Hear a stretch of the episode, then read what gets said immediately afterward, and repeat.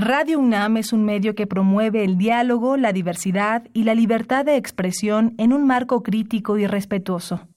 Los comentarios expresados a lo largo de su programación reflejan la opinión de quien los emite, mas no de la radiodifusora.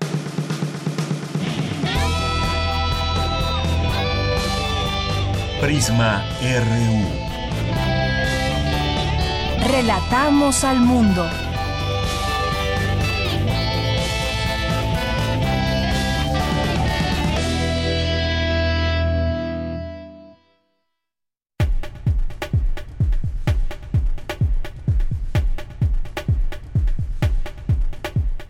¿Qué tal? Muy buenas tardes. Gracias por estar aquí con nosotros en este viernes 7 de junio del año 2019. Vamos a cerrar la semana juntos. Gracias por acompañarnos y sean todos ustedes bienvenidos a este a esta emisión más de Prisma RU y les saluda de este lado de Yanira Morán a nombre de todo este equipo que respalda esta transmisión para todos ustedes. Hoy entre nuestros temas platicaremos con la doctora Luciana Gandini, que es investigadora del Instituto de Investigaciones Jurídicas y coordinadora del Seminario Universitario sobre Desplazamiento Interno, Migración, Exilio y Repatriación. No podemos dejar de seguir platicando sobre este tema complejo, delicado, el cual hemos visto desde distintas aristas. El tema, el problema propio de la migración y ahora enmarcado en eh, las amenazas del presidente Donald Trump para subir los aranceles. ¿Qué hay por hacer? ¿Cómo ahora en esta exigencia también o en esta idea de que México pueda ser el tercer país seguro? ¿Qué, ¿Qué, se necesita para que México lo sea? Y si esta es una salida también a este conflicto que ya se creó entre México y Estados Unidos, bueno, visto desde este sentido también como como conflicto, aunque las pláticas eh, continúan, el canciller señala que puede haber avances. El caso es que el día de mañana hay también ya un llamado de unión para que eh, se muestre que México está unido en estos momentos y que México podría salir adelante. Una situación sin duda difícil, de la cual ya platicaremos en un momento más con todos ustedes. Hoy es viernes de Observatorio Ciudadano de Coyoacán. Aquí tendremos vía telefónica a Berta Luján y a Guillermo Zamora periodista, así que también en este espacio eh, de ellos estaremos conversando con Berta, la maestra Berta Luján. Vamos a tener en nuestra segunda hora de Prisma RU una plática, una invitación que nos hará el maestro René Platini, que es presidente de la Organización Internacional Premio Batuta. Nos tiene todos los detalles, quiénes pueden participar, cuándo, así que no se lo pierdan. También tendremos hoy ya, eh, que es viernes, eh, Cantera RU con mi compañera Virginia Sánchez en la cantera de hoy nos presenta Adriana Cupiji Vargas de la carrera de Pedagogía de la FESA Catlán que creó la Biblioteca Comunitaria de la Sierra Mije. Vamos a escuchar esta entrevista que le realizó mi compañera. Vamos a tener también eh, Refractario RU con el maestro Javier Contreras, que nos va a platicar o al análisis de varios temas que fueron y que siguen siendo noticia hasta este viernes. Y vamos a tener también, como es como todos los viernes, las invitaciones esperadas en Melomanía RU con Dulce Wet, nuestra jefa de discoteca de Radio UNAM. Así que, pues esto es parte de lo que tendremos hoy aquí en Prisma RU. No se olviden de llamarnos al 5536 4369 o de escribirnos. Aquí estamos muy pendientes en nuestras redes sociales, arroba PrismaRU y PrismaRU en Facebook. Así que desde aquí, relatamos al mundo. Relatamos al mundo. Relatamos al mundo.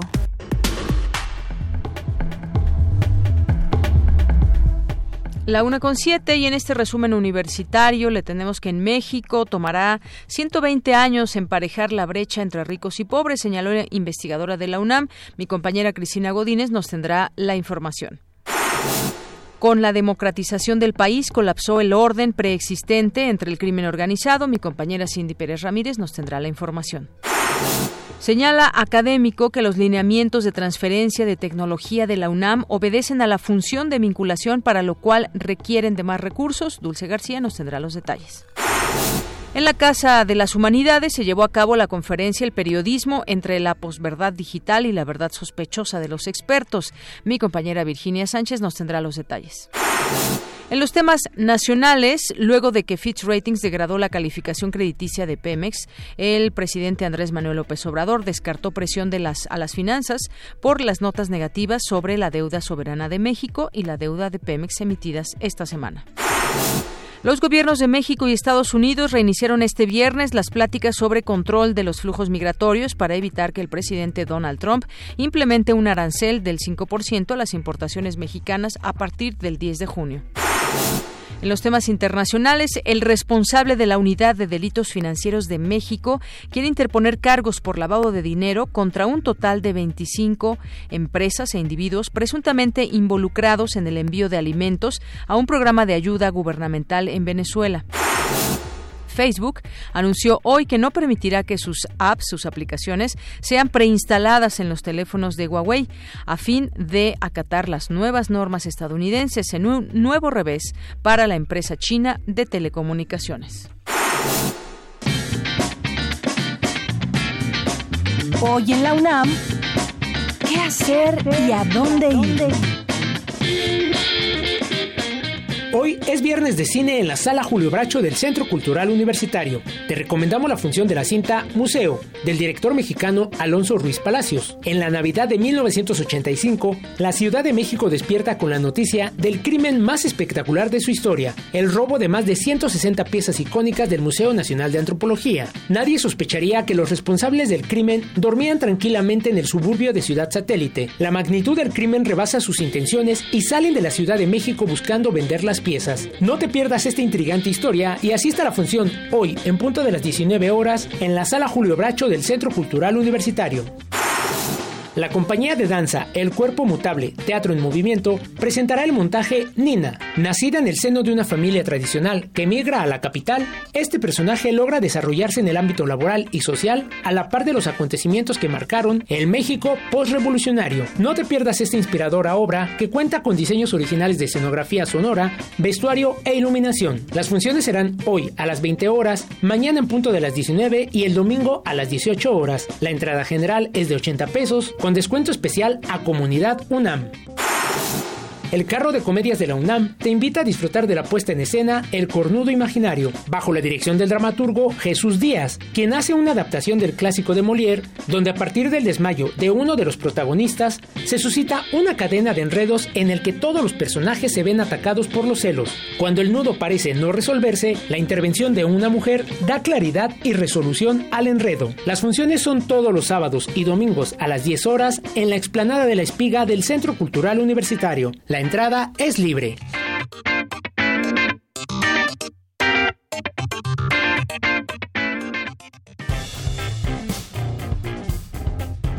Campus RU.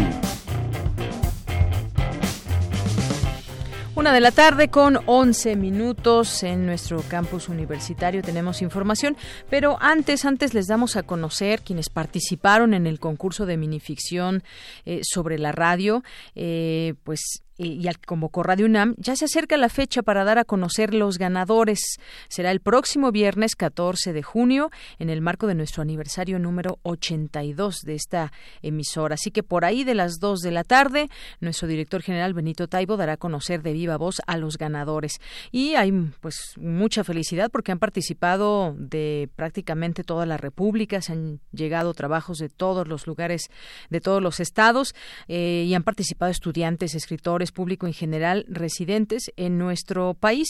Además, también se darán a conocer los ganadores en la página de Radio UNAM, www.radio.unam.mx. Ya conocen los premios y, bueno, pues eh, también lo que significa eh, ganar, que además serán producidas eh, los trabajos ganadores y transmitidas en la serie El peso exacto de un colibrí. Así que, pues, vamos a tener aquí eh, el próximo viernes los resultados. Así que no se lo pierdan. Y bueno, pues continuamos ahora con la información que tenemos para el día de hoy. Analizan los nuevos lineamientos de transferencia tecnológica en la UNAM. Y mi compañera Dulce García nos tiene esta información. Adelante, Dulce. Deyanira, muy buenas tardes a ti al auditorio de Prisma RU. Al hablar de la innovación en México y los lineamientos de tecnología de la UNAM, el doctor Tonatiu Ramírez, director del Instituto de Biotecnología, señaló que dichos lineamientos fueron establecidos para dar a notar que la función de vinculación de la UNAM realmente es amplia. Había la inquietud de que nuestros instrumentos legales no eran los más adecuados y que debíamos de incorporar la visión eh, y los criterios directos de los investigadores y las eh, entidades en toda esta parte de toma de decisiones y normatividad. Y bueno, ya mencionó esto de incorporar a los investigadores y a las entidades en todas las fases de los procesos que tienen que ver con, con el desarrollo tecnológico, vinculación y transferencia de tecnología. Dijo que se estableció un comité ejecutivo de análisis normativo donde se da espacio al tiempo y los recursos que requieren los científicos para continuar sus investigaciones. Convertir estos recursos finitos en algo probablemente intangible que se llama conocimiento o algo más tangible que es el recurso humano. México le cuesta un paper, ¿no? De entre 2 a 7 millones de pesos, depende de qué cifra tomes de lo que está publicado. Eso hace algunos años no, ha cambiado mucho, a lo mejor ahora hay menos dinero y tristemente va a haber menos papers, me imagino, ¿no? Pero esta es solo la mitad de la ecuación. La otra mitad es que ahora estos pequeños conocimientos que después de mucho tiempo y muchos recursos se, se generan. Ahora necesitamos muchísimo conocimiento y mucho recurso para que, y aquí pongo entre comillas, la industria regrese esto a bienestar de la sociedad y entonces se cierre estos ciclos virtuosos. De Yanir Auditorio de Prisma RU, el doctor Tonatiu Ramírez dejó en claro así la necesidad de aumentar los recursos a la investigación científica en lugar de cortarlos. Este es el reporte. Muy buenas tardes. Gracias, Dulce. Muy buenas tardes. Vamos ahora con Cindy Pérez Ramírez. Con la democratización del país colapsó el orden preexistente entre el crimen organizado. Adelante, Cindy. Deyanira, muy buenas tardes. Es un gusto saludarte a ti y a todo el auditorio de Prisma RU. Así lo señaló el doctor Javier Osorio de la Universidad de Arizona durante la conferencia magistral Violencia del Crimen Organizado y Big Data, celebrada en el Centro de Investigaciones sobre América del Norte de la UNAM. Y es que detalló el investigador que estos cambios políticos afectan la dinámica de balance entre los grupos criminales. La competencia política entendida como el número efectivo de partidos políticos que comparten espacios de poder y los gobiernos divididos, que es una eh, medida de coordinación institucional, son factores importantes que promueven la aplicación de la ley, que erosionan acuerdos de la paz mafiosa. ¿no? Estos entendidos o entendimientos implícitos, no necesariamente explícitos, pero acuerdos de comportamiento de no disrupción que había eh, con el periodo hegemónico prista, eh, promueve, con los cambios de la democratización, promueve la, actuación del Estado en contra de los grupos criminales. Una vez que el Estado empieza a actuar en, en forma sistemática y a gran escala, en contra del crimen organizado, esto rompe las balances de poder y genera competencia. El objetivo principal de los actores eh, criminales es maximizar rentas ¿no? de los mercados ilícitos. Entonces su actividad va a concentrarse en ciertos territorios estratégicos que tienen que ver con la producción, con el trasiego y el traslado en puntos de entrada a Estados Unidos, que van a ser los principales puntos eh, conflictivos para el país. Deyanira Javier Osorio recalcó que las políticas punitivas generan más violencia por parte del crimen organizado y fue muy enfático en decir que los paradigmas no han cambiado. Vamos a escucharlo. Que sí los factores políticos ayudan a aumentar o explicar el incremento de las acciones punitivas del Estado en contra del crimen organizado independientemente de las dinámicas criminales. Por cada acción gubernamental tenemos 11 acciones de violencia entre crimen organizado. Táctica menos utilizada de gobierno, matar gente, arresta y decomisa muchas más cosas que los que abatir, pero este abatimiento tiene un efecto muy importante en generar agresión entre grupos criminales, porque básicamente desarticula los liderazgos o la operación de los grupos criminales y eso alienta la, la actuación o la irrupción de actores eh, rivales en los territorios que controlan los carteles iniciales. Poca violencia por parte del Estado no es tan disruptiva, pero cuando el Estado lanza una ofensiva brutal en contra de las bandas criminales, tiene un efecto disruptivo mucho más intenso y eso genera mucho más violencia entre grupos criminales. Aplicar de manera violenta por parte del Estado la aplicación de la ley tiene un efecto disruptivo y catalizador mucho más exacerbante de las dinámicas de violencia entre las bandas criminales hay alternativas, ¿no? Y en algunos momentos eh, la nueva estrategia gubernamental está atendiendo algunos de los factores estructurales que sí son importantes, pero van a tener un impacto mucho menor y a largo plazo, y eso a lo mejor se queda neutralizado, esos beneficios que se puedan ver eh, cosechados a partir de una política social y desarrollo económico. Hasta aquí mi reporte. Muy buenas tardes. Gracias, Cindy. Muy buenas tardes. Pues efectivamente la violencia genera más violencia y pues ahí las estrategias de los gobiernos, las estrategias eh, coordinadas, en todo caso tendrían que estar bien planeadas para revertir la violencia y por supuesto sus efectos que, que se mantienen en nuestro país. Vamos ahora a continuar con la cantera RU de este viernes. Hoy mi compañera Virginia Sánchez nos presenta a Adriana Cupiji Vargas de la carrera de Pedagogía de la FESA Catlán, que creó la biblioteca comunitaria en la Sierra Mije. Vamos a escucharla. Cantera RU.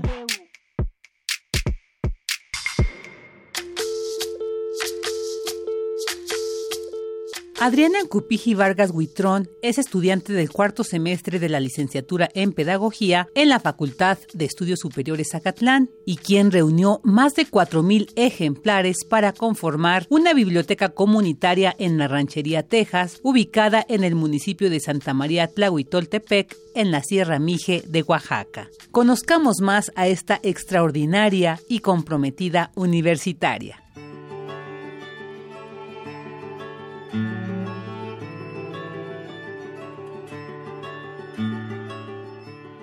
Mi nombre es Adriana Cubic Vargas Huitrón, tengo 20 años, nací en Tlahuitoltepec, Mije, Oaxaca, y estudio cuarto semestre de la licenciatura en la FESA Catlán. Pues cuando era niño siempre jugué demasiado a la maestra y también jugaba mucho a vender cosas y pues como teníamos muchos libros, pues vendíamos los libros. A eso era lo que me gustaba jugar de pequeña.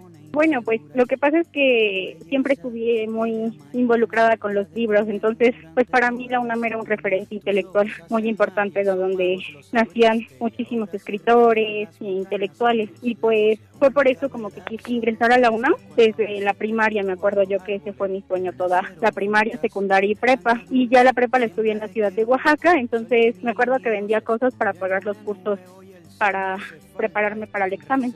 Elegí la carrera de pedagogía porque pensado, pienso y sigo pensando que la educación es un pilar muy fundamental y con ella puede haber una transformación social. Pues lo que sucede es que el segundo semestre fue uno de los semestres que más me gustó y que más referentes teóricos tuve y siempre se hablaba como de una praxis dentro de la carrera, pero yo sentía que solo existía la teoría y que eso no era tangible tanto como pues como algo que pudiera yo tocar. Entonces fue así como tenía demasiado este conflicto y así nació el, el proyecto de las bibliotecas porque la literatura pues es algo que siempre me ha marcado y siempre me ha acompañado en toda la vida, desde pequeña. Conocedor de múltiples maniobras, el viejo en la mezcla de lo mejor de las obras, el mundo explotó y quedó desierto y el viejo heredó lo mejor de todo lo que había muerto. Bueno, pues creo que fue difícil y cansado, pero yo no lo sentí así, la verdad yo lo disfrutaba mucho jamás lo hice con ninguna intención, ni siquiera con la intención como de darme a conocer, sino solo fue por el hecho de que tenía ganas de hacerlo, que tenía ganas de contribuir de alguna manera pues a la realidad en la que crecí. Tlahui siempre ha sido un pueblo que ha priorizado muchísimo en música y sobre todo en educación. Entonces hubo muchísima responsabilidad de parte de ellos cuando lo recibieron y también para gestionar el espacio, el transporte y el mobiliario, que eso fue lo que pues nos apoyaron. Solo es una biblioteca comunitaria, aún no le no hemos pensado en ponerle un nombre, pero sí hemos pensado que en el proyecto a futuro pues se puede expandir creo que siempre en mi tiempo libre leo, entonces es como que es siempre muy importante terminar un libro a la semana o tardarme menos de dos. Eh, me gusta muchísimo aquí en la Ciudad de México ir a museos, también salir con mis amigos y en la ciudad de Oaxaca me gusta también mucho ir a la ABS, que es una biblioteca que hay allá, y al Yago y también andar en bicicleta.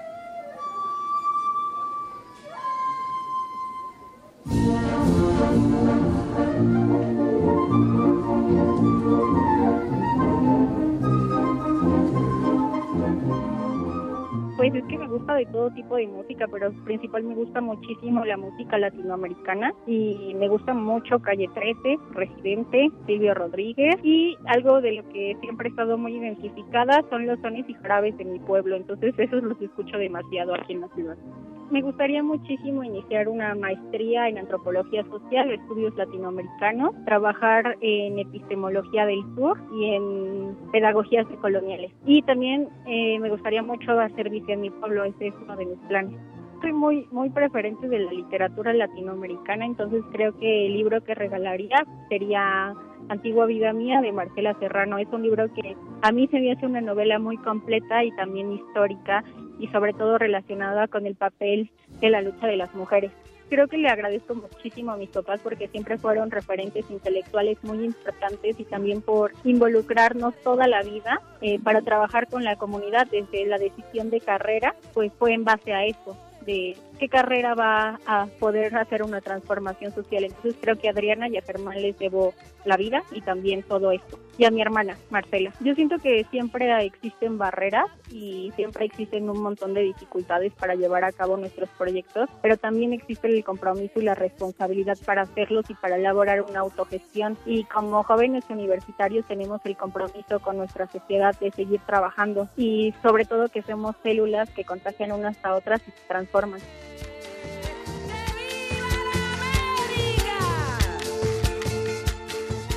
Para Radio UNAM, Rodrigo Aguilar y Virginia Sánchez.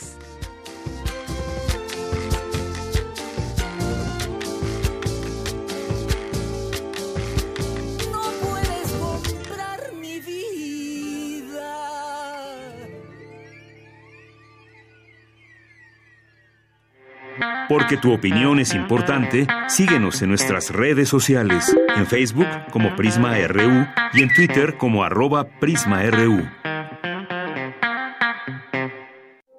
Queremos escuchar tu voz. Nuestro teléfono en cabina es 55 36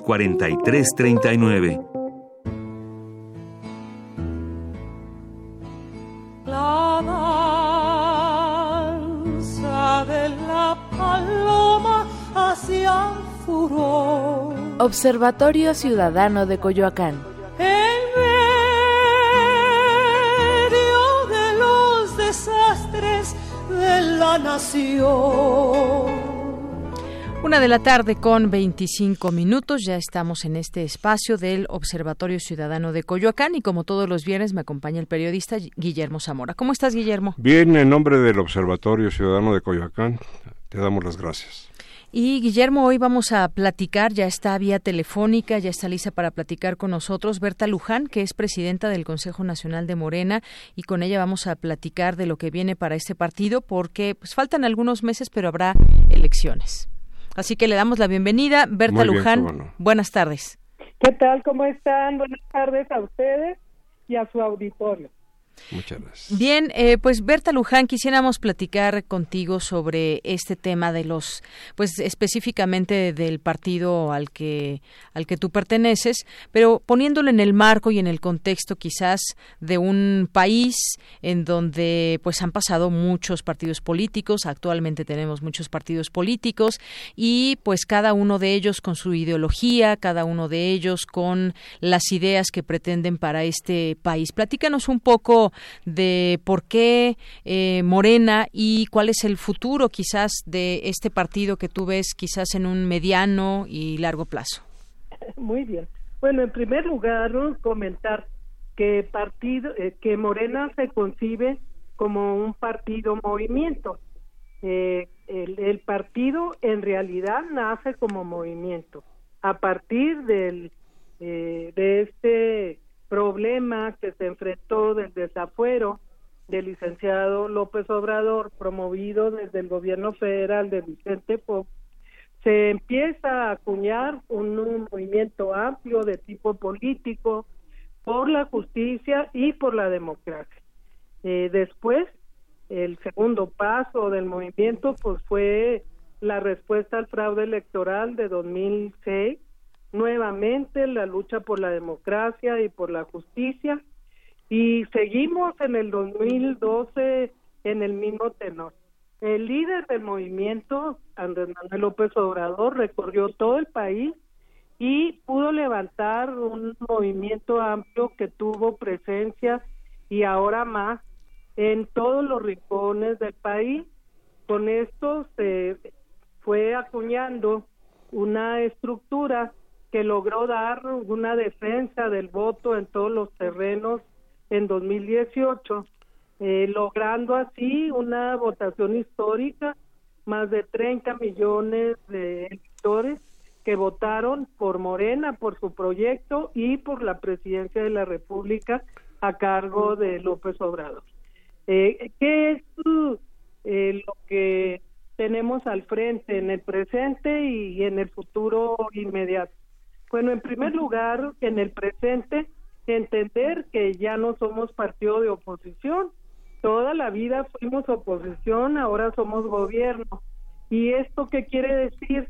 Pues que la estrategia del partido debe cambiar para que aún considerando que no queremos reproducir la figura de partido de Estado y por lo tanto buscamos una autonomía del del Partido Movimiento frente al Estado, eh, estamos apoyando la construcción de los cambios que requiere nuestro país, el cambio de régimen económico, político, social, o sea, la construcción de la cuarta transformación. Y en este momento Morena se tiene que reorganizar, tiene que reestructurarse para que ubicándose en esta nueva situación eh, defina de qué manera puede apoyar la construcción de la cuarta transformación.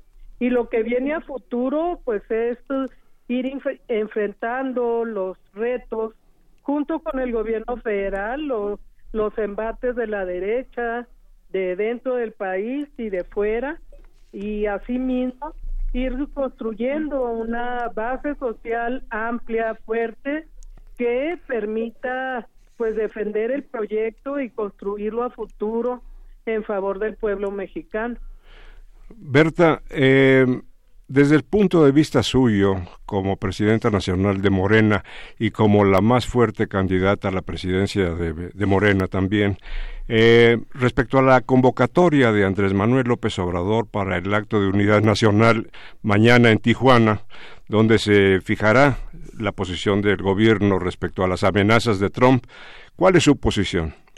Bueno, evidentemente de apoyo pleno desde todos los rincones del país, eh, tanto Morena como organizaciones sociales o simpatizantes del gobierno y del proyecto, pues están manifestando en apoyo al gobierno federal y en contra de esta andanada de amenazas que surgen del gobierno encabezado por Donald Trump y que eh, denotan pues una falta total de respeto a la soberanía de nuestro país y por otro lado pues una embestida contra el proyecto que este gobierno está encabezando.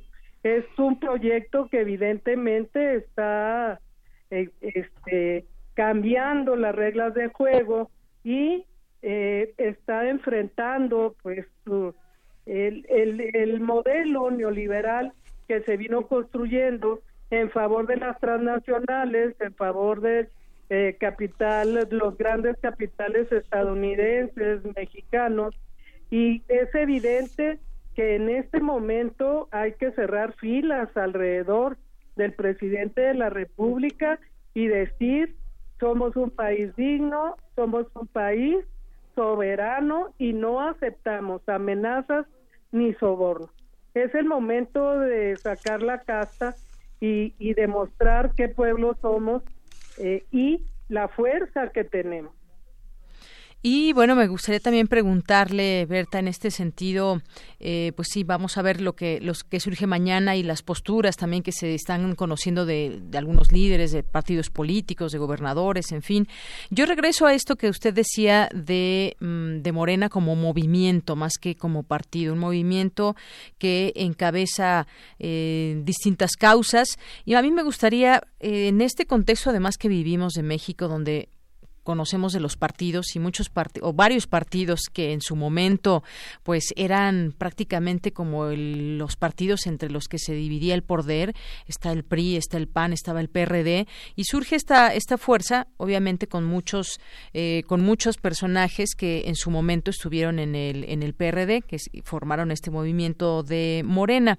Cuál cuál ubicarías tú es el es eso que hace que la gente eh, apoye a un movimiento o a un partido y luego posteriormente eh, pues tienen algunas debacles los partidos. Ahorita, por ejemplo, un partido muy fuerte que nos ha gobernado durante muchos años, el PRI, pues está pasándola muy mal, está en eh, pues la gente lo está rechazando, lo vemos en las en, distintas elecciones, el Partido Acción Nacional también, no se diga el PRD. ¿Qué es lo que tú ubicas que puede, eh, digamos, eh, llevar a la gente a darle la espalda a un partido y que pues sabemos que Morena es un es un movimiento muy joven pero que pues sin duda tiene ante sí una posibilidad muy grande. Pero qué ubicas tú que puede ser eso que un partido que hace que un partido pues pierda a sus seguidores y a sus militantes bueno diferentes causas. En primer lugar que se pierda la perspectiva del proyecto que se quiere construir. O sea cuando se empieza a actuar en contra de los intereses de las mayorías de la gente. Y por un lado está nuestro discurso y por otro lado hay que hacer o como gobierno o, como partido, pues entonces la gente nos rechaza, es obvio. Eh, otro problema es cuando los partidos se convierten en propiedad de grupos o de personajes y nuevamente pierden la perspectiva. Esto es su relación con la gente, con el pueblo, con la sociedad. Creo que esto es lo que hasta hoy ha distinguido a Morena del resto de los partidos. El hecho de ser partido movimiento nos coloca en la posición de no solamente actuar en los procesos electorales buscando distintos espacios de poder para poder servir a la gente, sino el estar ligados de manera permanente a las demandas, a las propuestas de la sociedad. Indudablemente que esto sigue siendo un reto para Morena, o sea, seguir caminando en esa ruta. Pero por otro lado, la vinculación que tenemos con la sociedad, con la gente de abajo.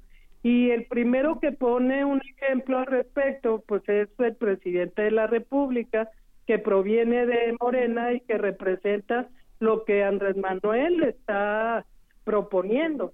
En primer lugar, esta transparencia, rendición de cuentas que se realiza cada mañana en las famosas llamadas eh, mañaneras y que vinculan directamente al gobierno con la sociedad. Se les está informando diariamente de qué se está haciendo, por qué se está haciendo, se responden dudas, etcétera. Se hace transparente la acción del gobierno. Y por otro lado, el, el estar permanentemente en territorio, vinculándose con la gente, escuchándola en cuanto a sus demandas, lo que camina, lo que no camina, cómo van los eh, las políticas sociales y los proyectos concretos en cada región. Esto también cambia la forma de gobernar de manera de estar eh, realmente desde el poder eh, vinculados con la gente, con y para la gente. Eso es lo importante. Y en el caso de Morena, pues tenemos ahí el ejemplo, creo que eso es lo que desde el partido debemos mantener y continuar y que es la ruta que nos va a ayudar a no caer en los errores del pasado, incluso de organizaciones de izquierda, ¿verdad? Y realmente convertirnos en esa alternativa de organización que necesita el proyecto de la cuarta transformación. Berta, ya que usted mantiene hasta la fecha una clara ventaja rumbo a la presidencia de Morena, ¿cuál es su visión ante el futuro inmediato? Bueno, creo que vamos a dar un ejemplo de democracia interna en el próximo proceso de elecciones en Morena, vamos a tener desde que construir desde abajo nuestra representación, Vamos a empezar con asambleas distritales, en donde van a participar los afiliados, los militantes de Morena. Yo auguro que va a haber una amplia participación y que seguramente nuestra gente no se a equivocar y va a colocar en, los puestos de representación a la mejor militancia. De ahí vamos a ir a los procesos estatales y finalmente en noviembre al Congreso Nacional, donde vamos a, discutir la línea política, el plan de trabajo para los próximos tres años. Y en esa discusión es donde debemos definir muy bien nuestra relación con el gobierno, esto de la autonomía, de la sana distancia entre partido y gobierno, pero también el apoyo para construir la, cuarta transformación desde nuestro camino, desde, desde nuestro terreno. Y se va a elegir pues al Comité Ejecutivo Nacional. Todos estos niveles de dirección eh, van a construirse de manera transparente, democrática, y entonces yo auguro que el partido movimiento va a salir fortalecido a partir de, de este proceso y que después de noviembre pues tendremos muchísimo que hacer para fortalecernos. Muy bien, pues muchísimas gracias por conversar con nosotros, eh, Berta Luján. Muchas gracias, Berta. Seguiremos haciéndolo en otro momento. Muchas gracias. que no sea la última. Así es. Muchas gracias. Hasta, luego. Gracias, Berta. Buen día. Gracias, Deyanira. Pues muchísimas gracias, Guillermo. Gracias a Berta Luján, presidenta del Consejo Nacional de Morena. Pues seguiremos platicando. Vendrán sus elecciones y es, es sano siempre platicar qué sucede en los partidos. Muy bien. Gracias. Bueno, muchas gracias a ustedes. Continuamos. Queremos escuchar tu voz. Nuestro teléfono en cabina es 55 36 43 39. Tu opinión es muy importante. Escríbenos al correo electrónico prisma.radiounam@gmail.com. Prisma RU.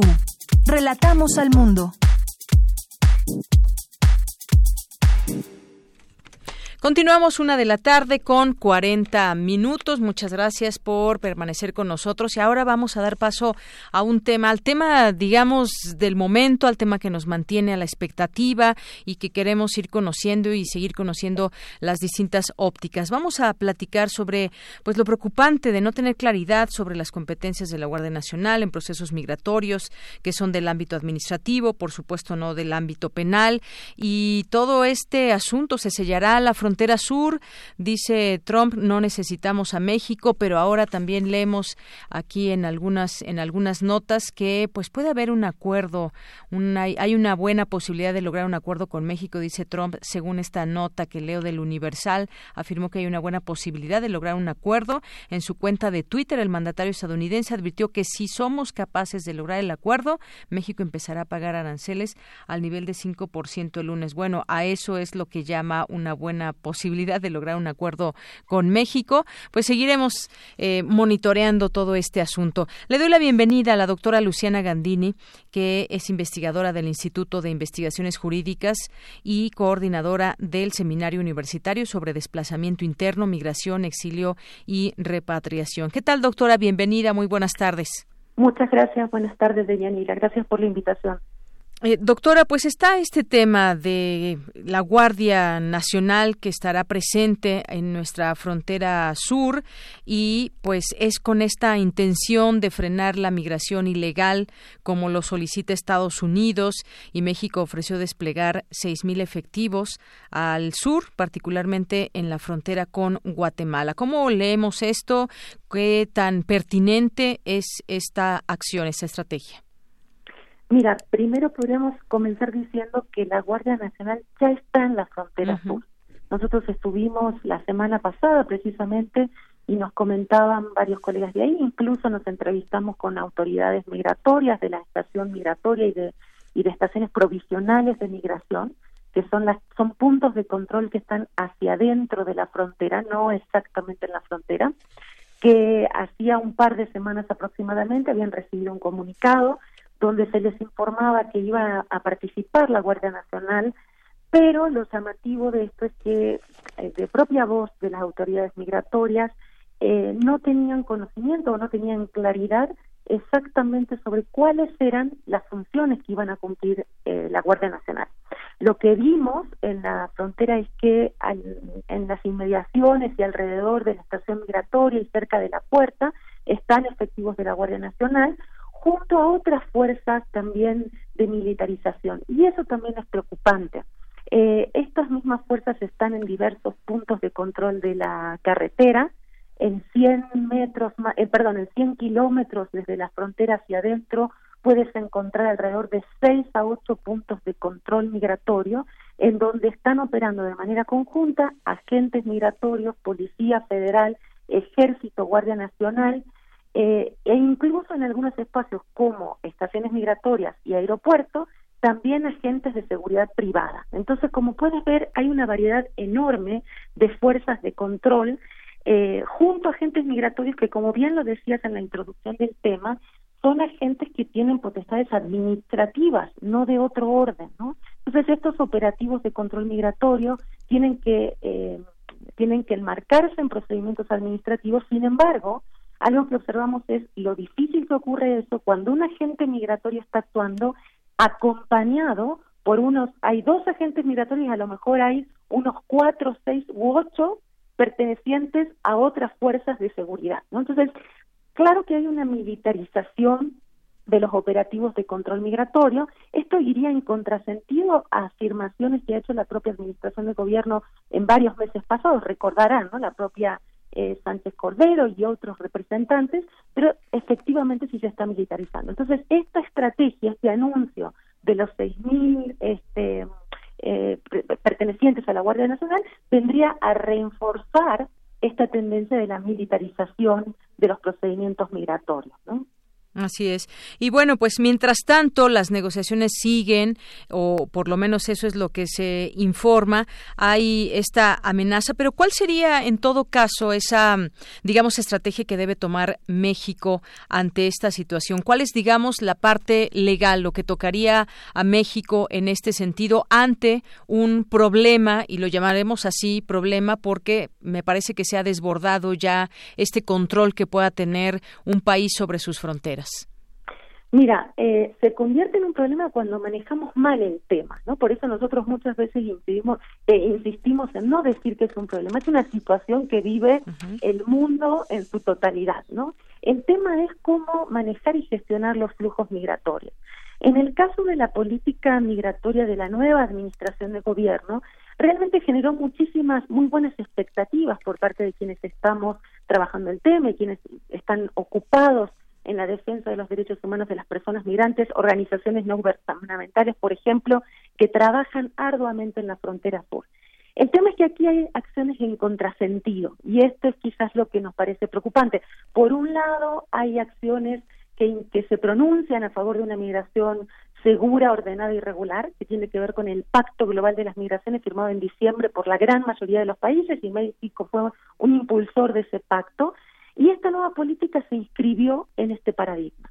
Para eso entonces suministró un conjunto de estrategias con la llegada de las caravanas y de otras personas migrantes, como por ejemplo eh, fortalecer las solicitudes de condición de refugiado. En, otro, en la segunda caravana se optó por dar visas humanitarias a unas 11.000 personas y ya con la tercera oleada de las caravanas que fue fin de marzo, principio, durante abril también, ya recuerda que en el gobierno se dijo, ya no vamos a dar visas humanitarias de manera masiva, lo que vamos a dar son tarjetas de visitante regional, que es una tarjeta con un permiso muy limitado, porque lo que permite es transitar o estar en México solo por siete días y sin tener permiso para trabajar. Entonces, lo que nos muestra esto es la necesidad de encontrar una política clara. Entendemos que hay una política más a mediano y largo plazo que recordarán que lo anunció el presidente en varias ocasiones, este plan de desarrollo eh, México con Centroamérica que permitiría suministrar trabajos, sobre todo en los estados del sur de México, para varios países centroamericanos, pero eso, digamos, tenemos que tener claridad que es una cosa que no se podrá implementar de la noche a la mañana. Es un plan de mediano o largo plazo. Lo que tenemos que solucionar son las acciones a corto plazo. Y yo diría que ahí hay dos o tres sustantivas, ¿no? Una de esas es fortalecer y modernizar el Instituto Nacional de Migración. Eh, eh, primero con el tema presupuestal, está muy corto de presupuesto para la cantidad de personas que está tratando de atender. Piensa simplemente en este dato. La estación migratoria siglo XXI, que es la de Tapachula, tiene capacidad para 960 personas y en este momento hay 2.000 personas alojadas en la estación. ¿no? Está afinada, desbordada por más del doble de la cantidad de personas. Entonces, se necesita no solamente invertir en tecnología, en personal, etcétera, eh, sino también fortalecer y profesionalizar a las personas que trabajan en el Instituto Nacional de Migración. Hay mucho, todavía persisten muchas situaciones de corrupción, de abuso de poder. Claro, no todos son malos ahí adentro, y eso nos lo decían muchos agentes migratorios. Hay de todo pero es muy necesario hacer limpieza y fortalecer y modernizar el instituto. Y en segundo lugar, otra otra agencia gubernamental que requiere urgentemente los mismos procedimientos, pero sobre todo el fortalecimiento de su presupuesto, es COMAR, que es la Comisión de Ayuda a Refugiados, que si bien está ampliamente apoyada en este momento por ACNUR, hay que decirlo, eso es muy importante, pero no puede subsistir permanentemente con la ayuda internacional, necesita incrementar su presupuesto, profesionalizar, agilizar los procedimientos. En este momento hay un rezago importantísimo en Comar. Procedimientos que tienen que tardar 45 días, duran varias semanas y todo el procedimiento de solicitud de condición de refugiado dura puede llegar a durar hasta un año en este momento, ¿no? Eso sería una gran respuesta a la política norteamericana porque sería mostrar que tenemos un sistema de asilo robusto, fuerte, que de hecho nuestra ley nacional sí lo es, y nuestra ley, digamos, y los pactos y tratados internacionales es lo que está inscrito, México también lo son, pero el problema es la debilidad institucional. Eso sería una gran respuesta, dar asilo a personas. En este momento se proyecta que serían 60.000 aproximadamente los solicitantes de asilo durante el 2019. Es un número que claro, es un número manejable, si lo pensamos son 60 mil personas en 125 millones de habitantes en México. Eso significa el 0.01 por cada mil habitantes en México, ¿no? Entonces, no es una cantidad que sea imposible, claro, no es fácil, ¿no? Hay que trabajar en eso, hay que diseñar políticas de integración, pero tampoco es imposible, ¿no? Así es. Y doctora Luciana Gandini, en este sentido, pues eh, este, ese tema del asilo es importante. ¿Y hasta dónde, hasta dónde se obliga a un país a recibir migrantes? Y también quisiera enmarcarlo en ese tema, este concepto que ha salido, que me gustaría que, que, que, nos explique, el tercer país seguro. Se habla de que México puede ser ese país, ese tercer país seguro para que una persona que abandona su país de origen por alguna causa que siente que pone en peligro su integridad y se traslada a otro en busca de seguridad, pues llega a un país donde puede tener seguridad. ¿Qué tanto podría ser México ese tercer país seguro?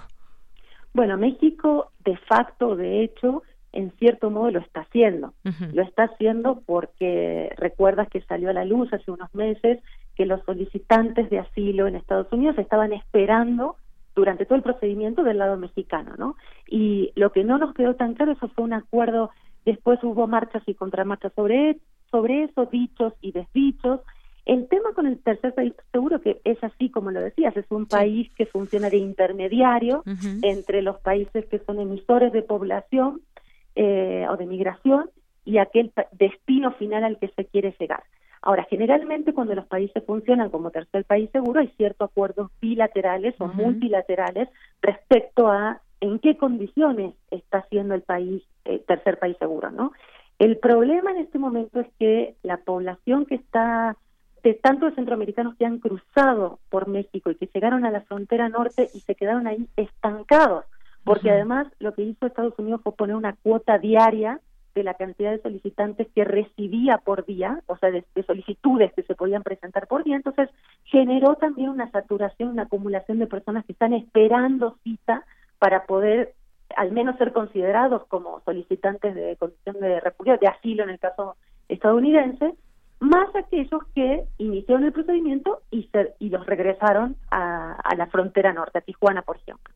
Entonces, eh, está funcionando así, pero no hay claridad, no en condiciones humanitarias. El gobierno mexicano no está suministrando condiciones sobre dónde están esperando estas personas, no está la infraestructura adecuada para eso. Hemos estado en el Barretal y en otras en otras instancias que son eh, muy informales y muy improvisadas que no garantizan condiciones dignas de vida y de permanencia mientras eso, eso sucede. Y quizás decir que en otros casos, como en Europa, donde ha, donde ha habido acuerdos de terceros países seguros, sí. sí hay también un apoyo y un presupuesto un apoyo financiero a ese tercer país seguro para que funcione como tal. Entonces, mínimamente en esta negociación con Estados Unidos, quizás tendríamos que pensar en un, en un acuerdo de esa naturaleza, ¿no? Si es que asumimos ese lugar como tercer país seguro. Es decir, no tenemos ni la capacidad presupuestal en este momento, ni la acción gubernamental para suministrar condiciones dignas de vida para esperar durante ese proceso. Exactamente. Un tercer país seguro pues debe tener un sistema de refugio similar al del destino al que originalmente buscaba la persona que salió de su país y que pues debe cumplir con ciertas condiciones de seguridad, otorgar por ejemplo derechos de salud, servicios educativos, de vivienda, lo básico, lo básico, doctora, empleo empleo similar al de otro país y es ahí donde quizás podemos ver algunas diferencias, no es lo mismo el trabajo, cómo se paga en Estados Unidos y cómo se pagaría en México, por ejemplo, ¿no? Sí, hay, aquí el tema es que la migración en Estados Unidos ha funcionado durante décadas, te diría un siglo, como una válvula de escape, ¿no? O sea, tanto para despresurizar los mercados laborales como México, centroamericano, pero sobre todo mexicanos, que, que no tenían espacio, que no tenían buenas condiciones, con un mercado laboral que sí requería fuerza de trabajo. El tema es cuando esas condiciones estructurales cambian y la migración deja de ser esa válvula de escape. Y es lo que está pasando ahora, porque realmente no tenemos una acumulación de 10 millones, que pueden llegar a 30 si los contamos con segundas, terceras generaciones, de mexicanos en Estados Unidos, porque sí, digamos, ahí hubo una política implícita de apertura de, de esa población. La, la situación ahora es que esa válvula está bastante ajustada y es muy difícil, digamos, si bien las condiciones laborales son relativamente mejores en Estados Unidos, es muy difícil en este momento conseguir un espacio dentro de ese mercado laboral.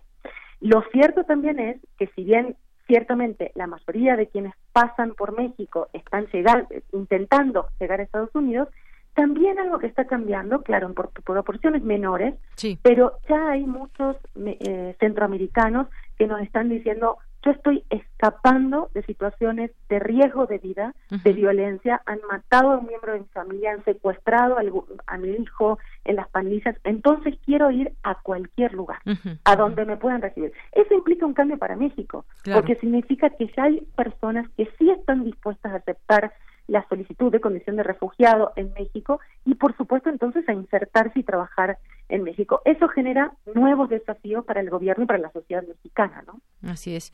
Bueno, pues vamos a ver qué, qué pasará en los siguientes días y cómo se irá resolviendo esto que habremos de llamar esta situación, doctora, en lo que pasa con respecto a los migrantes que están pasando por nuestro país, que ya hay esta presencia de la Guardia Nacional y pues en, al momento pues a la expectativa de lo que pueda suceder en los siguientes días, ya muy pocos, porque el lunes 10 eh, de junio se empezaría con estos aranceles en todo caso, con estos eh, impuestos. Así que, pues por lo pronto, muchas gracias, doctora, por platicar con nosotros, a, ayudarnos a entender y hacer este análisis sobre lo que está pasando en nuestro país.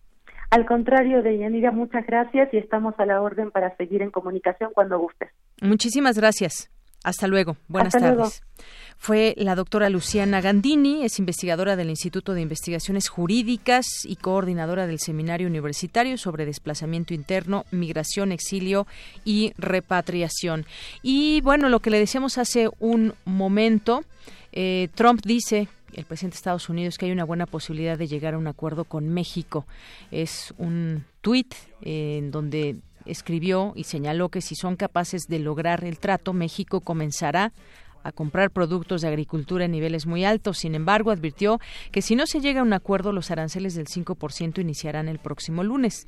Negociadores estadounidenses y mexicanos reanudarán las conversaciones migratorias este viernes. El presidente de Estados Unidos advirtió que se impondrán aranceles del 5% a todas las exportaciones mexicanas a Estados Unidos el lunes si México no intensifica los esfuerzos para frenar un aumento de migrantes mayormente centroamericanos y que se dirigen a la frontera con Estados Unidos. Más temprano también.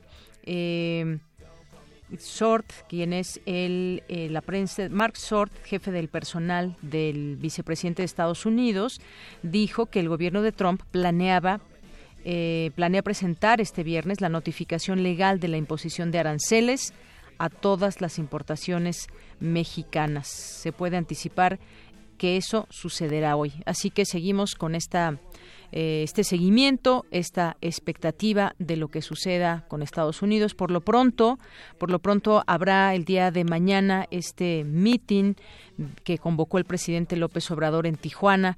Algunos han expresado su apoyo al presidente ante las amenazas de Donald Trump. Sin embargo, consideran que un meeting no es la mejor opción para hacerle frente. Algunos gobernadores ya han confirmado presencia, otros no.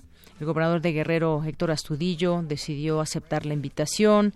Está también eh, Enrique Alfaro, gobernador de Jalisco, dio, confirmó su asistencia, indicó sobre la necesidad de enviar un mensaje tan fuerte y tan claro que retumbe hasta Washington. Eh, el coordinador del PAN en San Lázaro, Juan Carlos Romero Hicks, refiere que más que actos masivos con fines políticos, lo que México necesita es inteligencia, dignidad y unidad nacional ante amenazas de Trump, de Donald Trump. Con esto nos vamos a ir al corte, con esto que ya suena de Molotov, que casualmente nos acordamos de esa canción el día de hoy.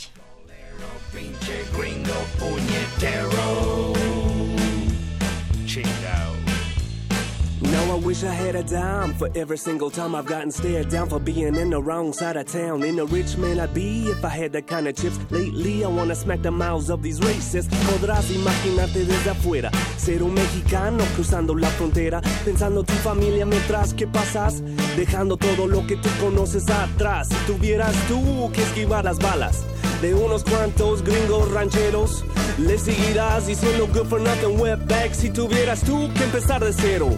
Now why don't you look down the way your feet is planted? That you wear soil that makes you take shit for granted. If not for Santa Ana, just to let you know that where your feet are planted would be Mexico. Correcto. Don't call me gringo, you fucking beaner. Stay on your side of that goddamn river. Don't call me gringo, you beaner. No me digas beaner, Mr. Puñetero Te sacaré un susto por racista y culero No me llames frijolero, pinche gringo Prisma RU. Relatamos al mundo.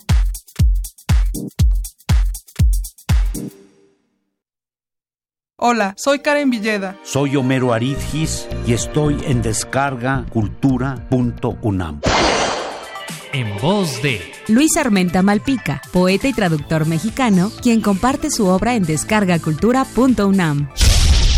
El vino es otra herida inflamatoria para que el hombre sepa de la muerte. Sin embargo, cuando empiezo a morirme, Dios hace mucho ruido y me despierta. Nuevas formas de escuchar. Descargacultura.unam va conmigo.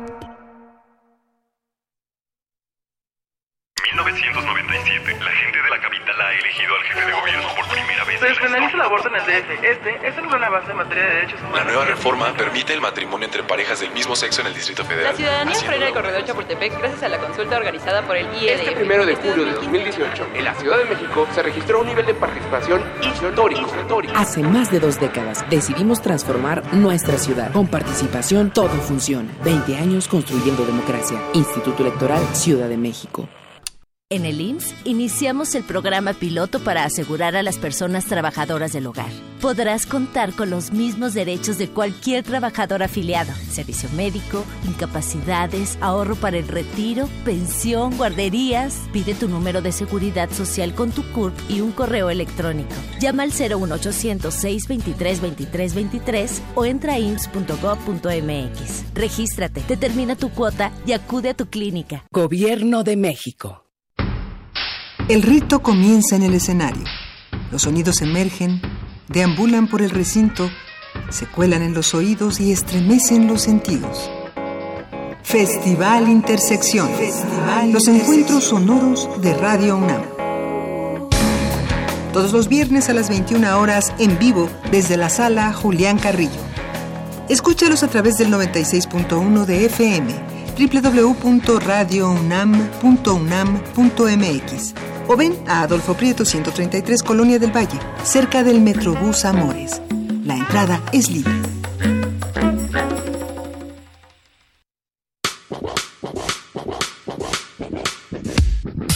de abajo hacia arriba, de derecha a izquierda. Con muchas formas y colores pueden hacerte estallar, llorar y descubrir misterios. Llenos de creatividad, con mundos e información a explorar. Llega a las instalaciones de Radio UNAM el Tianguis de la Diversidad Textual, Los Otros Libros. 21, 22 y 23 de junio en Adolfo Prieto 133, Colonia del Valle, cerca del Metrobús Amores. No te pierdas las actividades de este maratón radiofónico y literario. Los otros libros. Radio UNAM, Experiencia Sonora. Queremos escuchar tu voz. Nuestro teléfono en cabina es 55 36 43 39. Mañana en la UNAM, ¿qué hacer y a dónde ir? Grabado en las calles de la Merced y Tepito de la Ciudad de México, el documental Yo no soy guapo narra el significado cultural del sonidero para las personas que disfrutan de él desde sus inicios en la década de los años 60, convirtiéndolo en toda una expresión musical. Asista a la función de este documental mañana 8 de junio a las 16 y 19 horas y el domingo 9 en punto de las 12 y 17.45 horas en la Sala José Revueltas del Centro Cultural Universitario.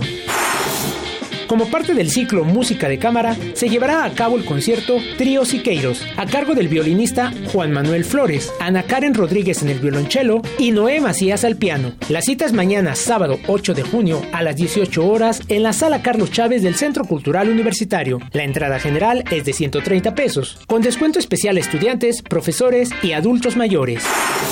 Como parte de las actividades conmemorativas por el 82 aniversario de Radio UNAM, se llevará a cabo el encuentro de fútbol soccer entre los equipos Diablos RU y Galácticos Estunam. Disfruta de esta justa deportiva que se realizará mañana, sábado 8 de junio a las 8 horas, en el campo número 6 de Ciudad Universitaria. La entrada es libre. Para Prisma RU, Daniel Olivares. Continuamos, ya estamos de regreso en esta segunda hora de Prisma RU. Pues efectivamente, el próximo 14 de junio Radio UNAM celebrará su cumpleaños 82 y para ir animando el ambiente, como ya nos decía Daniel Olivares, en esta invitación se han preparado diversas actividades y una de ellas, el partido de fútbol, donde los Diablos Radio UNAM se enfrentarán al equipo Galácticos Stunam y en esta justa deportiva participan los trabajadores de nuestra emisora, empleados de la UNAM y sus familiares.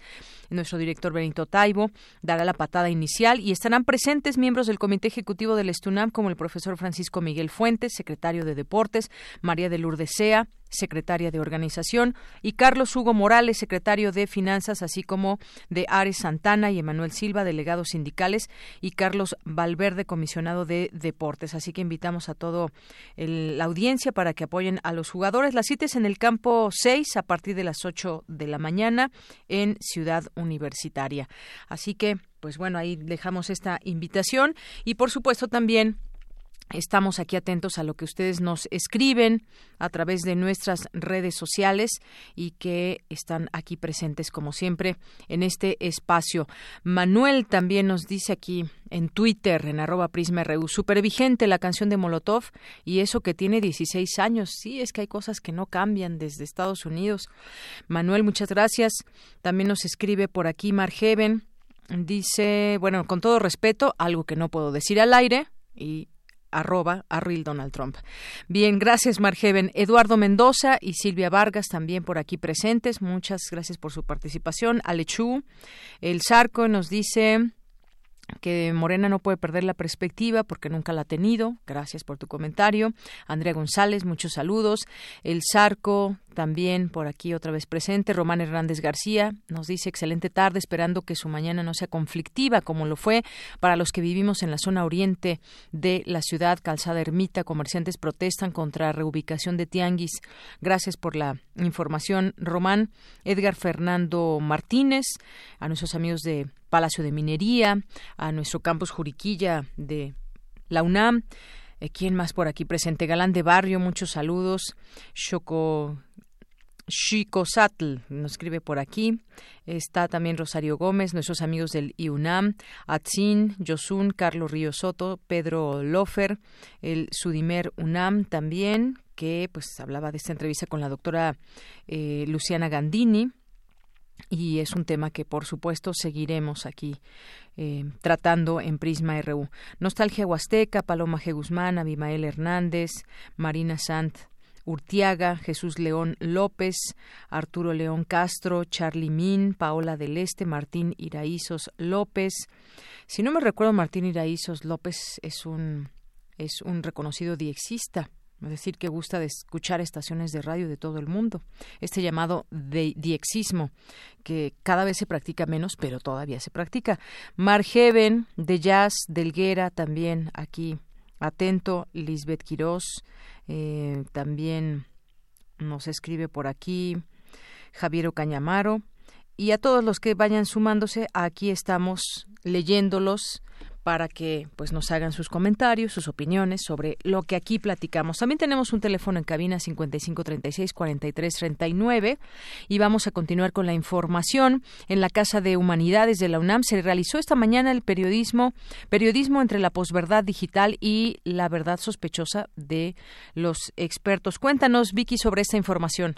Hola, ¿qué tal, Deyanira? Muy buenas tardes a ti y al auditorio de Prisma RU. La crisis que vive el periodismo no es responsabilidad de las nuevas plataformas tecnológicas, sino que se han perdido los estándares mínimos de calidad para distinguir entre personajes y acontecimientos. Y no todo lo que validan los medios tradicionales es verdadero en materia informativa, y no todas las fake news siempre se generan desde el poder económico político. Por lo que parte de la crisis de los medios impresos se debe a que no se han convertido en filtros eficaces para quitar la paja de la verdad o del grano de la información, y todo por el ánimo de estar en las redes, de estar circulando, por tener seguidores, lo cual es un espejismo, una falacia que a mediano plazo les irá cobrando la factura. Así lo señaló Javier Aranda, reconocido periodista y egresado de la UNAM, durante la conferencia El periodismo entre la posverdad digital y la verdad sospechosa de los expertos, que se llevó a cabo en la Casa de las Humanidades. Frente a la despiadada competencia del mundo digital, los medios tradicionales deberían ser, les decía, una garantía en la información que manejan, un filtro confiable para quitar la paja. Lo malo es que no solo algunos medios no se preocupan por contar con un estándar mínimo de calidad que garantice su informa, que su información es verdadera, sino que han creado una zona de confort y ambigüedades que fomentan el chisme, el golpeteo, la puerilización informativa. Asimismo, señaló que con el avance tecnológico, el periodismo se enfrenta ahora a muchos retos. Muchos son los retos del periodismo en general por la rapidez con que cambian las nuevas tecnologías. Los espejismos del progreso luego en realidad no nos dejan ver. El centro solo nos lo podrá dar, me parece, hacer crónicas, reportajes, notas y no irnos con la finta de contar historias sacándolas de noticias. Hay mucho la moda de decir, cuentan, a ver, ¿cuál es tu historia? Todos los espacios hablan de historias, no hablan de noticias. Y uno dice, pues no, no hay historias, no hay tantas historias que compartir en los noticieros como para diario tener varias, ¿no? Se pueden encontrar historias y se pueden construir historias, pero necesita uno más tiempo.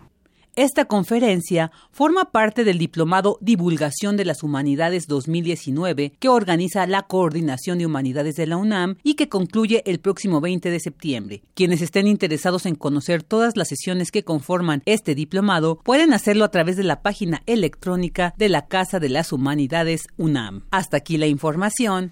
Muy buenas tardes. Gracias, Vicky. Muy buenas tardes. Y en otra información, en México tomaría 120 años emparejar la brecha entre ricos y pobres. Cuéntanos, Cristina Godínez. Buenas tardes. Deyanira Auditorio de Prisma RU, buenas tardes. Al participar en el encuentro 2030, una aproximación desde México y la UNAM, la doctora Leticia Merino Pérez, coautora de la Agenda Ambiental 2018, Diagnóstico y Propuestas, dijo que nuestra nación padece una desigualdad extrema, a pesar de ser la economía número 14 a nivel mundial. Si tomamos el indicador del objetivo 10 de que el ingreso del 40% más pobre crezca más que la media nacional, tomaría más de 120 años emparejar la brecha entre salarios. De hecho, la tasa a la que ha crecido el ingreso de los más pobres en los últimos 10 años ha sido mayor al promedio nacional, incluso al 10% más rico, entre comillas, donde está gran parte de la clase media. Merino Pérez, investigadora del Instituto de Investigaciones Sociales, comentó que los niños y adolescentes están entre los más pobres de la población y esto es muy grave para la sociedad. Dijo que la vulnerabilidad es estructural, por lo que necesitamos cambios y políticas de inclusión. En México hay alrededor de 12 millones de ricos que concentran los recursos económicos de más de 84 millones de personas con ingresos bajos o muy bajos. Concluyó la investigadora que atender la desigualdad en el país exige revertir los privilegios políticos, económicos y sociales del 1% más rico de la población. Deyanira, este es mi reporte. Buenas tardes. Porque tu opinión es importante, síguenos en nuestras redes sociales, en Facebook como Prisma RU y en Twitter como arroba PrismaRU. Queremos escuchar tu voz. Nuestro teléfono en cabina es 55 36 43 39. Internacional RU. El presidente de Estados Unidos, Donald Trump, amenazó a China con elevar nuevamente los aranceles, ahora con un valor de 300 mil millones de dólares, apostando por la guerra económica, pese al déficit comercial de su país que se redujo 2.1%. En nuestras conversaciones con China están ocurriendo muchas cosas interesantes. Veremos qué pasa. Mientras tanto, estamos obteniendo el 25% de 250.000 millones de dólares. Y yo podría subir otros 300.000 millones de dólares. Y lo haré en el momento adecuado. Pero creo que China quiere hacer un trato desesperadamente. El primer ministro de Etiopía, Abiy Ahmed, llegó este viernes a Sudán para mediar entre los dirigentes militares y la oposición. Se reunirá con la junta militar instaurada tras Omar Azar al-Bashir y según algunos medios con los grupos que reclaman una transición inmediata y sin rodeos a un gobierno civil. Theresa May firmó este viernes la carta de dimisión como líder del Partido Conservador británico, aunque permanecerá como primera ministra en funciones hasta la elección de su sucesor, prevista para finales de julio. La cuestión ahora es quién sustituirá a May rumbo al proceso de salida de la Unión Europea.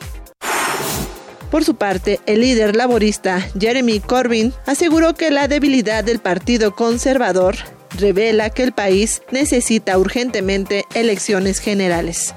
El día que Theresa May ha dejado de ser líder del Partido Conservador, mi mensaje a los contendientes, a la dirección del partido es adelante, estamos listos para unas elecciones generales en cualquier momento.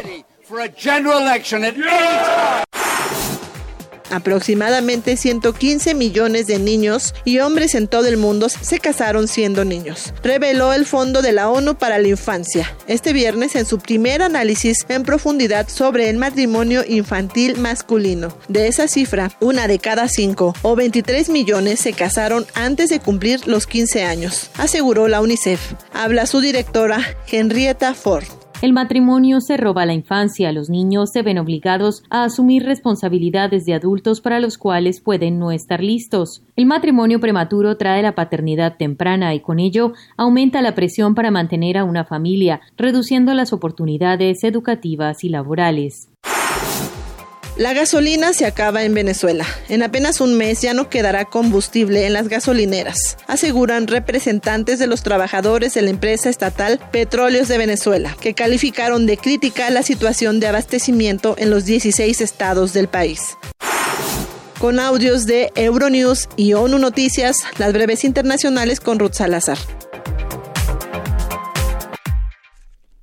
Continuamos después de la información internacional con las notas nacionales.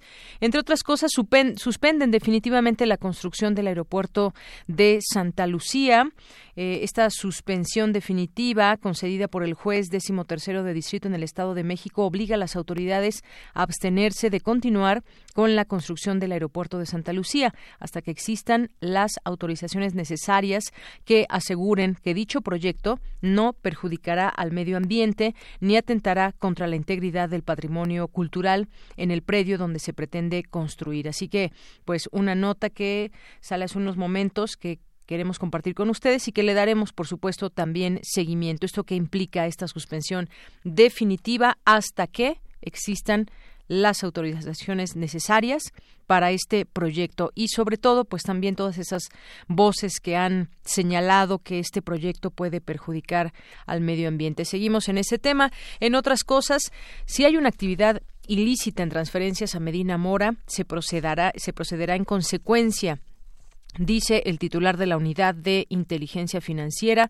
Santiago Nieto, que confirmó que ya son de su conocimiento las transferencias millonarias del ministro de la Suprema Corte de Justicia de la Nación, Eduardo Medina Mora, y en caso de que existan indicios de una actividad ilícita, una vez analizada la información de sede nacional e internacional, se procederá en consecuencia. Pues parte también de la información en este sentido con Medina Mora en una columna que fue difundida por el diario El Universal con el título Las transferencias millonarias del ministro Medina Mora, se cita un reporte de actividad sospechosa de la National Crime Agency de Reino Unido sobre transferencias millonarias hechas desde México a cuentas del ministro Medina Mora en el HSBC UK Bank de Londres por un total de 2.382.526 libras esterlinas que le fueron depositadas en los últimos dos años. Pues parte de lo que se tiene que investigar y se seguirá este eh, proceso para eh, conocer detalles. Y bueno, pues también en otra información que tenemos para ustedes en este día y que de lo cual ya hablábamos hace un momento eh, con una académica de la UNAM, esa nota que nos presentó mi compañera Cristina Godínez. Interesantes estos datos de que cómo en México tomaría 120 años emparejar la brecha entre ricos y pobres, aunque los ingresos del 40% de la población más pobre crecieran más que la media nacional, como sugiere el décimo objetivo de desarrollo sostenible de la Agenda 2030 de la ONU, tomaría más de 120 años emparejar esta brecha de salarios entre ricos y pobres, es lo que dijo esta eh, académica de la UNAM. ¿Y qué tendría que pasar? Esto es tomaría 120 años si es que se toman las medidas adecuadas, si no seguiríamos con esta brecha digital. La Agenda 2030 eh, para el Desarrollo Sostenible es un plan de la acción mundial en favor de las personas, el planeta y la prosperidad impulsado por la ONU, adoptado por 193 Estados miembros y busca fortalecer la paz universal, erradicar la pobreza en todas sus formas y dimensiones, incluida la pobreza extrema, hacer realidad los derechos humanos de todas las personas, y alcanzar la, igualdad de géneros y el empoderamiento de mujeres y niñas para avanzar hacia el desarrollo sostenible. Se compone de 17 objetivos, 169 metas de carácter universal que abarcan las tres dimensiones del desarrollo sostenible, social, económica y ambiental. Pues todo va relacionado y esta brecha social pues tiene que ver también con otros temas, según eh, podemos leer todo esto desde la ONU. Son las dos con 20 minutos. Continuamos. Queremos escuchar tu voz. Nuestro teléfono en cabina es 55 36 43 39. Tu opinión es muy importante. Escríbenos al correo electrónico prisma.radiounam@gmail.com. Bien, pues son las dos de la tarde con 20 minutos. Vamos a hablar del premio Batuta, que es en la historia, en la actualidad y en México el primer galardón de este nombre que se confiere en reconocimiento a maestros con indiscutibles trayectorias de éxito público por mérito propio, como músicos clásicos de partitura. Y bueno, pues hablemos de este tema, de este premio Batuta. Ya está en la línea telefónica el maestro René Platini, que es presidente de la organización internacional Premio Batuta. Maestro, bienvenido a este espacio. Muy buenas tardes. Gracias, Deyanira, por recibirme en tu espacio y un saludo a todo tu público, por favor, a toda tu audiencia. Gracias, maestro. Pues platíquenos justamente sobre este premio Batuta, eh, cómo, cómo es que se llega a él. Sabemos que pues va a haber un, un festejo muy importante donde hay invitados especiales. Platíquenos sobre este premio. Así es, es la primera vez que se va a otorgar a una cosa, digamos, tan antigua como es la, la música clásica, lo que todos conocemos como música clásica. Algunos le llaman de concierto, otros le llaman académica, de salón, en fin, tiene muchos nombres. Pero la verdad es que si podemos conceder en que tanto eh, la voz populi como incluso los que se dedican o nos dedicamos a la música clásica, así le llamamos, Pues eso nos, nos, nos enorgullece, que si existe de repente ahora un premio que pueda empoderar al músico, al músico que se dedica a esto, que estudió partituras en un conservatorio o eh, precisamente allí en la Facultad de Bellas Artes de la UNAM, en cualquier lado que haya estudiado, en, en cualquier país, pero que se quemó las pestañas por leer la partitura. Y luego se ha dedicado a esto que es, eh, decíamos, la música clásica, abarca muchos siglos, todavía a quien se dedica a, a escribir en partitura, pues le dicen eso, aunque es un músico clásico, para no compararlo o no tener un punto de referencia con la música lírica, lo que llamamos de oído o, popular o folclórica. Así, Así que eh, la relevancia eh, existe desde el punto de vista de que ya la música clásica que nos dejó Beethoven, que nos compuso Mozart, que nos dejaron grandes compositores, está presente en todo el mundo, es global, no tiene nacionalidad. Y reconocer a quienes la están haciendo es la labor principal de este premio internacional, Premio Batuta. Así es, y están inmiscuidos y están dentro de ese premio Batuta compositores, directores de, orquesta y coros, cantantes de ópera, instrumentistas de talla mundial, a su grandeza de espíritu, a su sensibilidad artística, a su generosidad interpretativa, a la belleza de su sonido que deleita y embellece la vida, como usted bien nos decía. Eh, la otorga la sociedad constituida en ONG con prestigio en el ámbito de la música clásica y encabeza la red de cultura ACE. Y tienen un próximo evento que me gustaría que nos, nos que maestro. Sí, de Yanira, la celebración de este primer premio internacional de la música clásica desde México se va a llevar a cabo en el Gran Casino Frontón México, donde está la Plaza del Monumento a la Revolución. Ahí está este hermoso edificio Art Deco y también es un digno escenario para esta edición en México del Premio Batuta. Esto va a efectuarse el sábado 3 de agosto a mediodía con una recepción con alfombra roja a las 11.30 de la mañana. Muy bien, 3 de agosto al mediodía. Así Muy bien. Y en la parte musical se interpretará Gala Coros Famosos de Coros de México, Orquesta Sinfónica, con usted, director René Platini, con obras maestras como el Himno a la Alegría, de El Sordo de Bonn, Beethoven, por lo que se ha convocado a este evento también a gente que no oye, pero que a través de un globo escucha con las manos. Esa es una cosa muy bonita que nosotros queremos hacer como labor social. Imagínate eh, eh, eh, llevar a gente que no escucha a un concierto. Eh, y con esto hacemos alusión a aquel gran monstruo de, de, los genios que es Beethoven. Todo el mundo sabe que él era sordo y aún así compuso estas obras maestras de excepción, como el himno a la alegría. Y ellos van a estar presentes, es, eh, ellos están ahí invitados como invitados especiales, son 100 personas sordas de la Fundación Nacional para Sordos, FUNAPAS, y van a estar percibiendo las vibraciones a través de un globo inflado con aire, que esto les permite sentir las vibraciones. Por supuesto que antes se reguló muy bien todo lo que es el equipo de sonido, el ingeniero de sonido trabaja de la mano muy con esto. Ahora, como las obras que nosotros interpretamos son corales, es decir, hay cantantes que están interpretando un texto, y aunque estén en diferente idioma, su traductor de señas les va a estar diciendo el texto que nosotros estamos cantando, como en el caso del himno a la alegría, pues ya saben que tenemos que, que este canto invita a Beethoven a que toda la humanidad se una en un solo abrazo y eso es lo que ellos van a estar sabiendo por el lenguaje de señas, pero percibiendo los sonidos musicales a través de este globo. Entonces es una acción que se nos hace fuera de serie y queremos aprovechar la celebración del, del premio Batuta en México para también hacer esta labor social, creemos, muy, muy trascendental. Muy bien. Bueno, pues repetimos esta invitación para el próximo 3 de agosto al mediodía, ahí en el Gran Casino, el Frontón México. Y bueno, habrá invitados especiales y ahí está esta convocatoria. Por lo pronto, pues maestro René Platini, muchas gracias por estar con nosotros. A ti, Deyanira, y, y también a toda tu audiencia que estuvo a bien escucharnos. Ahí los esperamos. Claro este que sí. sábado 3 de agosto. Muy bien. Buenas tardes. Hasta luego. Muy buenas tardes. Gracias fue el maestro René Platini, presidente de la organización internacional Premio Batuta.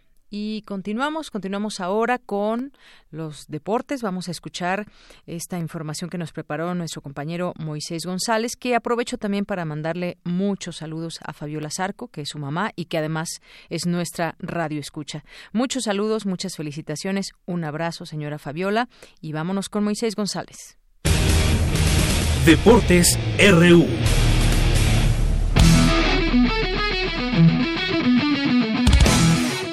Tres triatletas Puma consiguieron medalla de oro, plata y bronce en la Olimpiada Nacional y Campeonato Juvenil 2019, realizado en Chetumal, Quintana Roo. Nicolás Prover Vargas logró la presea dorada en la prueba sprint categoría menor 16-17 años, con un tiempo de 58 minutos y 37 segundos. Por su parte, Guillermo Ruiz Tome subió al podio en la categoría 20-21 años, colgándose la medalla de plata. Y por último, el bronce se le otorgó a Rodrigo Prover González en la categoría super sprint de menor de 16-17 años.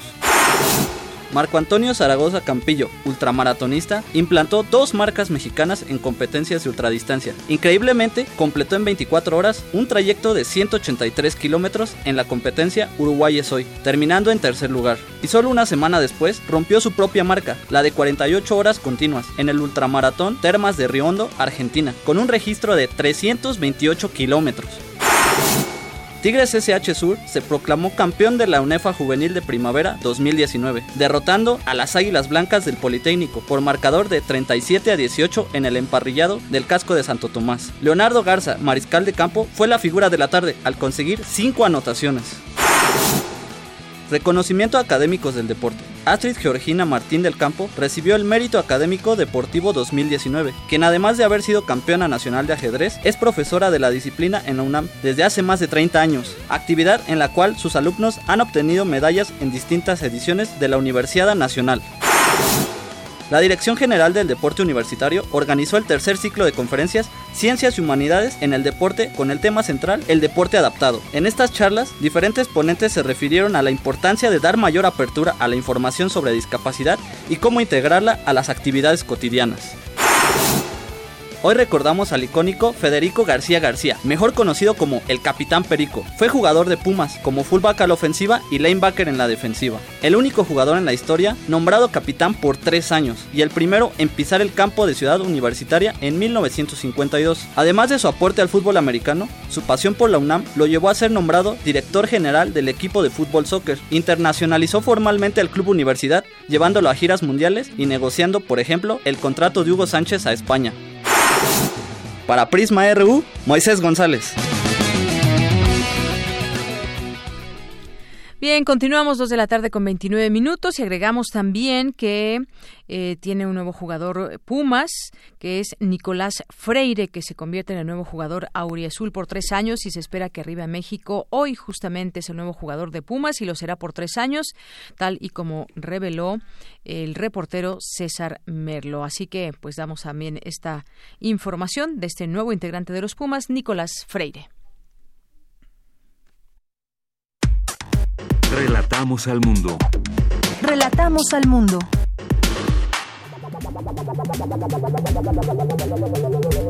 El refractario, RU. bueno, aquí ya estamos en Refractario RU con Javier Contreras, maestro en Derecho y profesor de la FES Acatlán, y que como todos los viernes tenemos varios temas que analizar y discutir, poner en perspectiva y que han sido noticia a lo largo de la semana. ¿Cómo estás, Javier? Hola, ¿qué tal, Deyanira? Muy buena tarde para ti y para todo el amable auditorio. Pues hoy, como cada viernes que nos escuchamos, hoy es un buen día para estar vivos. Eh, y únicamente con un pequeño comentario, ahora que lo platicábamos fuera del aire, para los que no sepan sobre la cortina de introducción, pues esos son los maravillosos, los únicos Pink Floyd, ¿no? Pero vamos a hablar de los temas de la agenda política. Por supuesto, ese sonido a Pink Floyd. Bien, pues sí, los temas de, de la agenda que han estado pues ahí muy latentes.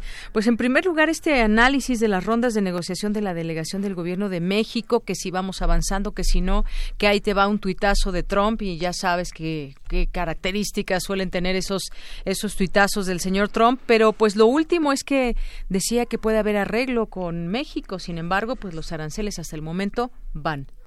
Efectivamente, de Llanera, pues Donald Trump junto con su equipo de trabajo pues ha anunciado ya que las medidas arancelarias van a tener lugar, que la firma podría ocurrir esta misma tarde y que entrarán en vigor entonces, pues a partir del día lunes. Se trata de una situación complicada y me gustaría mencionar lo siguiente.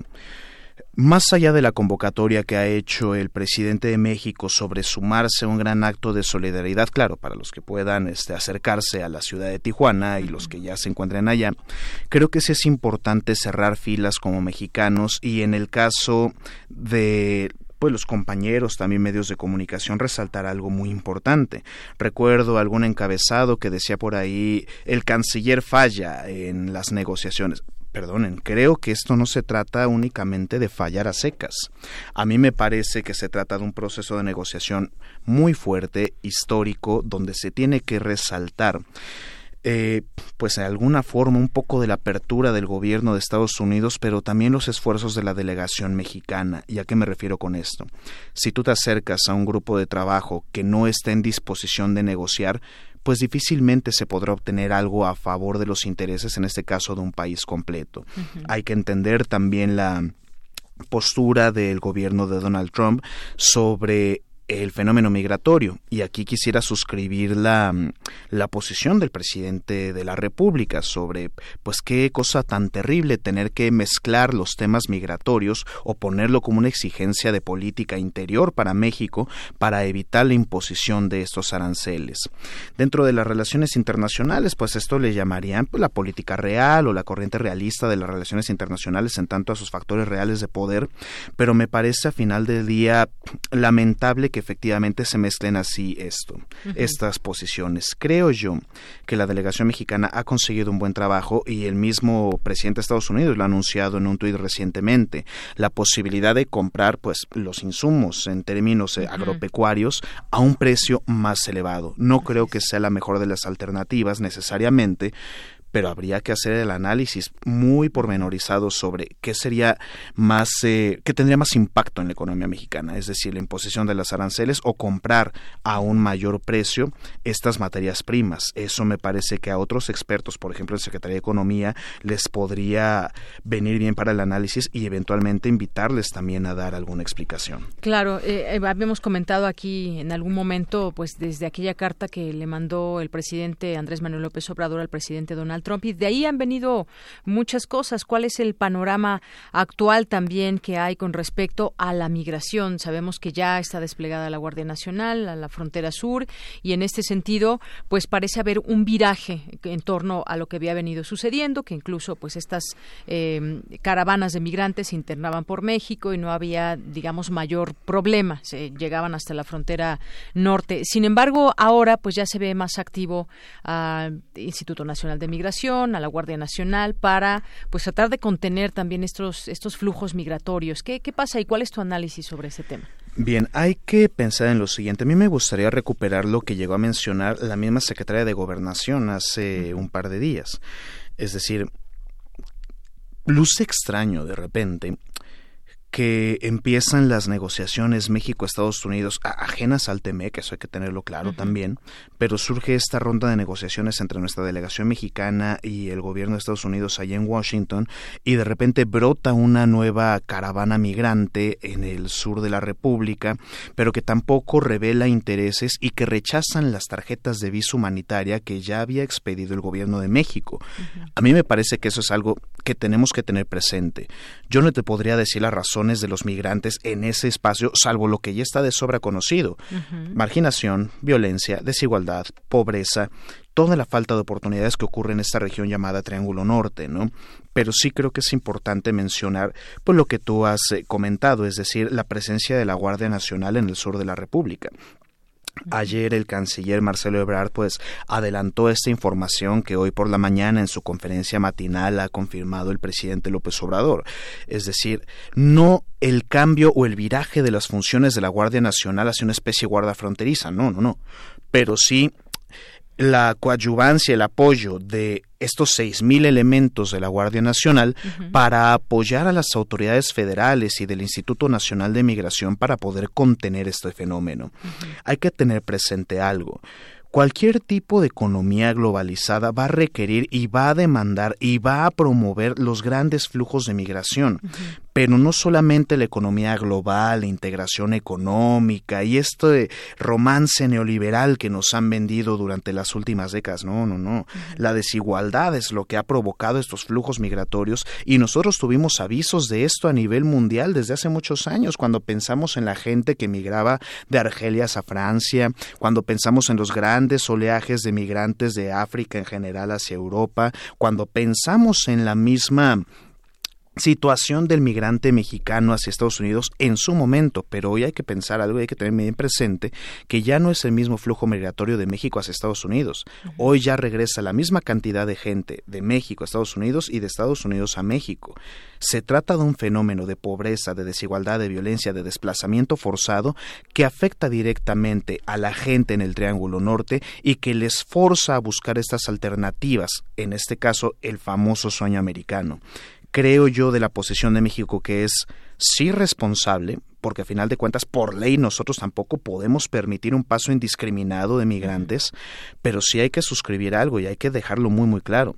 El hecho de no permitir un libre tránsito a todas, a todas luces, a toda costa, no involucra violentación de derechos humanos. Creo que la declaración del presidente ha sido muy sensata, muy comprometida y también muy valiente al decir, vamos, sí, a tratar de frenar este flujo de migración, pero también ayúdame a impulsar este acuerdo con la CEPAL. Hay que ver cómo dinamizar la economía en el Triángulo Norte, en Centroamérica, justamente para evitar este fenómeno migratorio. Muy bien. Y pues muy rápido, en menos de un minuto, el cambio de nota de las calificadoras Moody's y Fitch de nueva cuenta. Bueno, hemos visto ya la expresión del secretario de Hacienda y Crédito Público y temo decir que creo que está en la justa razón. Me parece que la metodología empleada por ambas calificadoras pues puede puede ser sensata, más allá de lo que dijo el señor presidente sobre si ya era una metodología superada o que ya no tendremos que estar pensando en ello, pues bueno, ahí está y así se siguen calificando las cosas. Sin embargo, este fenómeno que ahora tenemos de migración y del fenómeno de aranceles, o mejor dicho, la amenaza arancelaria del presidente Donald Trump,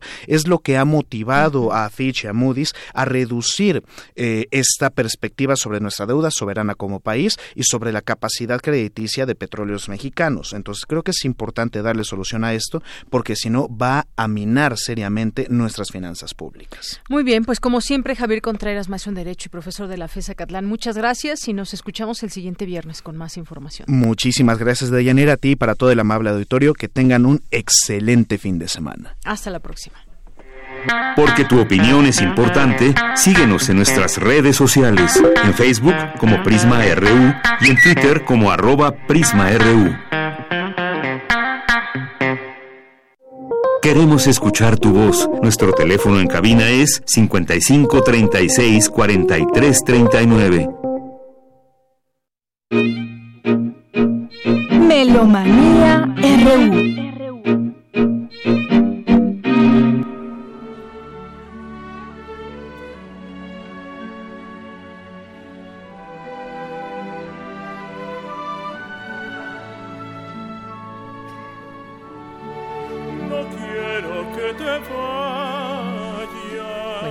Aquí en Melomanía RU con Dulce Wet. Adelante, Dulce, buenas tardes. Buenas tardes, ¿qué tal, amigos melómanos y melomaniacos? Hoy celebramos el nacimiento de Roberto Cantoral. Estamos escuchando a Dante Alcalá, tenor, la Orquesta Sinfónica de Minería. Al rato vamos a tener entrevista con su titular, Carlos Miguel Prieto. En este caso, José Arián lo acompaña. Y es un popurrí, regálame esta noche, la barca, al final esto, música de su álbum Concierto Mexicano de la Orquesta Sinfónica de Minería. Y este cantautor, compositor mexicano, un día como hoy, 7 de junio, pero de 1935, nace en la Ciudad de México hace 84 años. Él fallece el 7 de agosto del 2010 en Toluca. Y bueno, pues él formó primero el trío Los Tres Caballeros, toda una época de romanticismo en México, y fue presidente de la Sociedad de Autores y Compositores de México por supuesto que el reloj, yo creo que es la más, este, de las piezas que, más, la barca también, ¿no? Sí. El preso número 9, no sé, son muchas las, las piezas que lo recuerdan. Escuchemos un poquito antes de regalar los boletos de la FUNAM.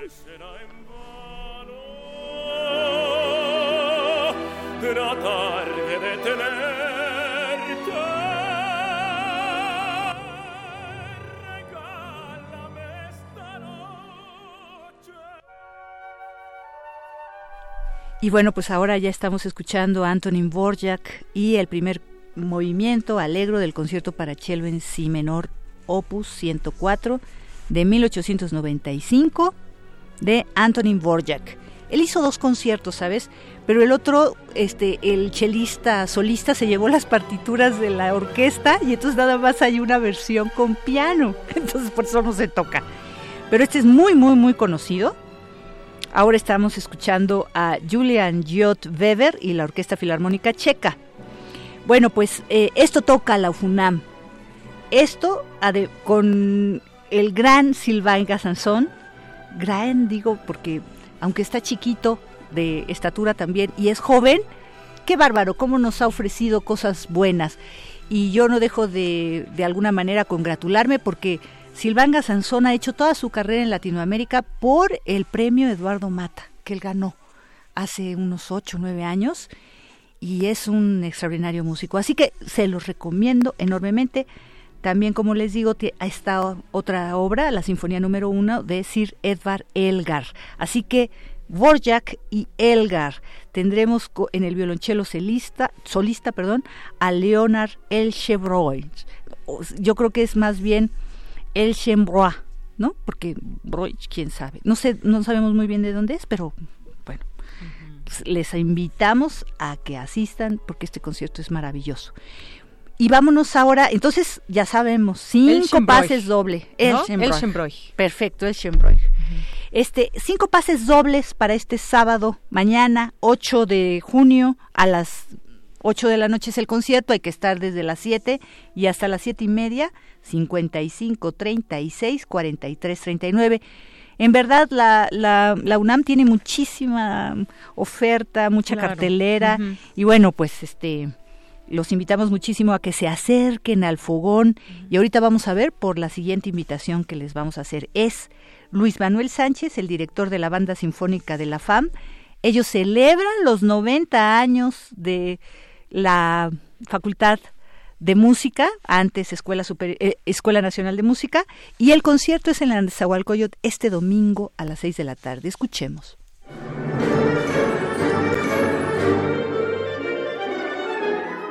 Hola amigos melómanos de Prisma RU, soy Luis Manuel Sánchez, director titular de la banda sinfónica de la Facultad de Música de la UNAM y pues el día de hoy estoy aquí muy contento de invitarlos a nuestro próximo concierto que será este domingo 9 de junio a las 18 horas en la sala de Zahualcoyotl. Será un concierto realmente magnífico con obras originales para banda sinfónica este tipo de agrupación que su característica principal es que está integrada por instrumentos de aliento a madera, aliento a metal, percusiones. Abriremos con una fanfarria compuesta por Giancarlo Castro, un compositor muy joven, venezolano, una obra muy festiva, muy brillante. En segundo número, antes del intermedio, tendremos el estreno en México del concierto Rococó de Franco Cesarini, un compositor suizo, tendremos al maestro Miguel Ángel Villanueva como solista en la flauta, concierto de tres movimientos, como su nombre lo dice, haciendo referencia a este periodo que es una transición entre el barroco y el clásico. Una obra muy interesante y que será estreno en México. Después del intermedio tendremos otra gran obra de Franco Cesarini, otro estreno en México, que es el poema Alpes, una obra que hace alusión a las montañas, a esta unión que hay entre lo material y lo espiritual con la naturaleza y con esta cuestión de las montañas. El maestro Cesarini, al haber nacido cerca de los Alpes, pues tiene esta referencia muy fuerte en su vida y en su obra. Estoy seguro que disfrutarán porque es una obra bellísima, con mucha energía, pero al mismo tiempo con un diálogo muy reflexivo, al mismo tiempo también muy espiritual y etérea. Y concluiremos este concierto con Extreme Makeover, una obra muy interesante de Johan de compositor holandés, donde toma referencias de Tchaikovsky de diferentes obras. Inicialmente este famoso andante para cello y orquesta lo desarrolla con un cuarteto de saxofones y posteriormente hace referencia a otras obras de Tchaikovsky como es la Obertura Romeo y Julieta, la cuarta y sexta sinfonía, y todo esto se va transformando en un discurso musical muy interesante, muy original, muy fresco. De esta manera estamos celebrando los 90 años de la Facultad de Música de la UNAM. Así que bueno, pues no lo olviden, será este domingo 9 de junio a las 18 horas en la sala de Zahualcoyotl. El costo de los boletos es de 100 pesos con descuentos habituales, los pueden adquirir en la taquilla. Pues espero que nos acompañen en esta fiesta musical que estoy seguro que van a disfrutar muchísimo. Muchas gracias, que estén muy bien, hasta luego.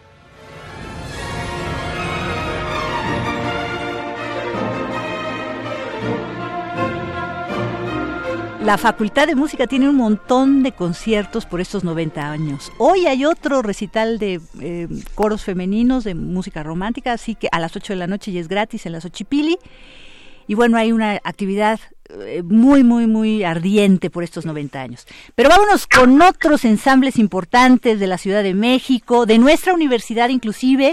Tenemos aún, vamos a matar varios pájaros de un solo tiro, pues porque tenemos en la línea al director titular, el maestro Carlos Miguel Prieto, de la Orquesta Sinfónica de Minería. Ella, eh, la Orquesta Sinfónica de Minería ha estado realizando conciertos del festival Mozart Haydn este eh, apenas este miércoles pasado 6 eh, no 5 de, de, junio se escuchó el concierto de violín de Beethoven que además la Orquesta Sinfónica Nacional va a interpretar el próximo fin de semana así que aquí al maestro Carlos Miguel le queremos preguntar sobre los conciertos tanto de la Orquesta Sinfónica de Minería como de la Orquesta Sinfónica Nacional para que nos dé los pormenores este fin de semana el miércoles que entra y el próximo fin de semana maestro muchas felicidades por estos grandes programas, por esta gran labor. Qué bueno que recordamos a Haydn apenas hace, creo que, ¿qué? 15, no, 8 días, el 31 de mayo, lo recordábamos por sus 110 años de fallecimiento de Franz Joseph Haydn. Así que qué bueno escuchar estas sinfonías Londres. Platícanos, maestro, por favor, los pormenores. Te felicitamos ampliamente a ti y a los artistas solistas que van a integrar estos programas. Bueno, pues, gracias, gracias por la invitación y por platicar de esto. Realmente creo que va a ser eh, el segundo Mozart Haydn, que es el próximo miércoles, algo inolvidable, porque así lo fue eh, anteayer.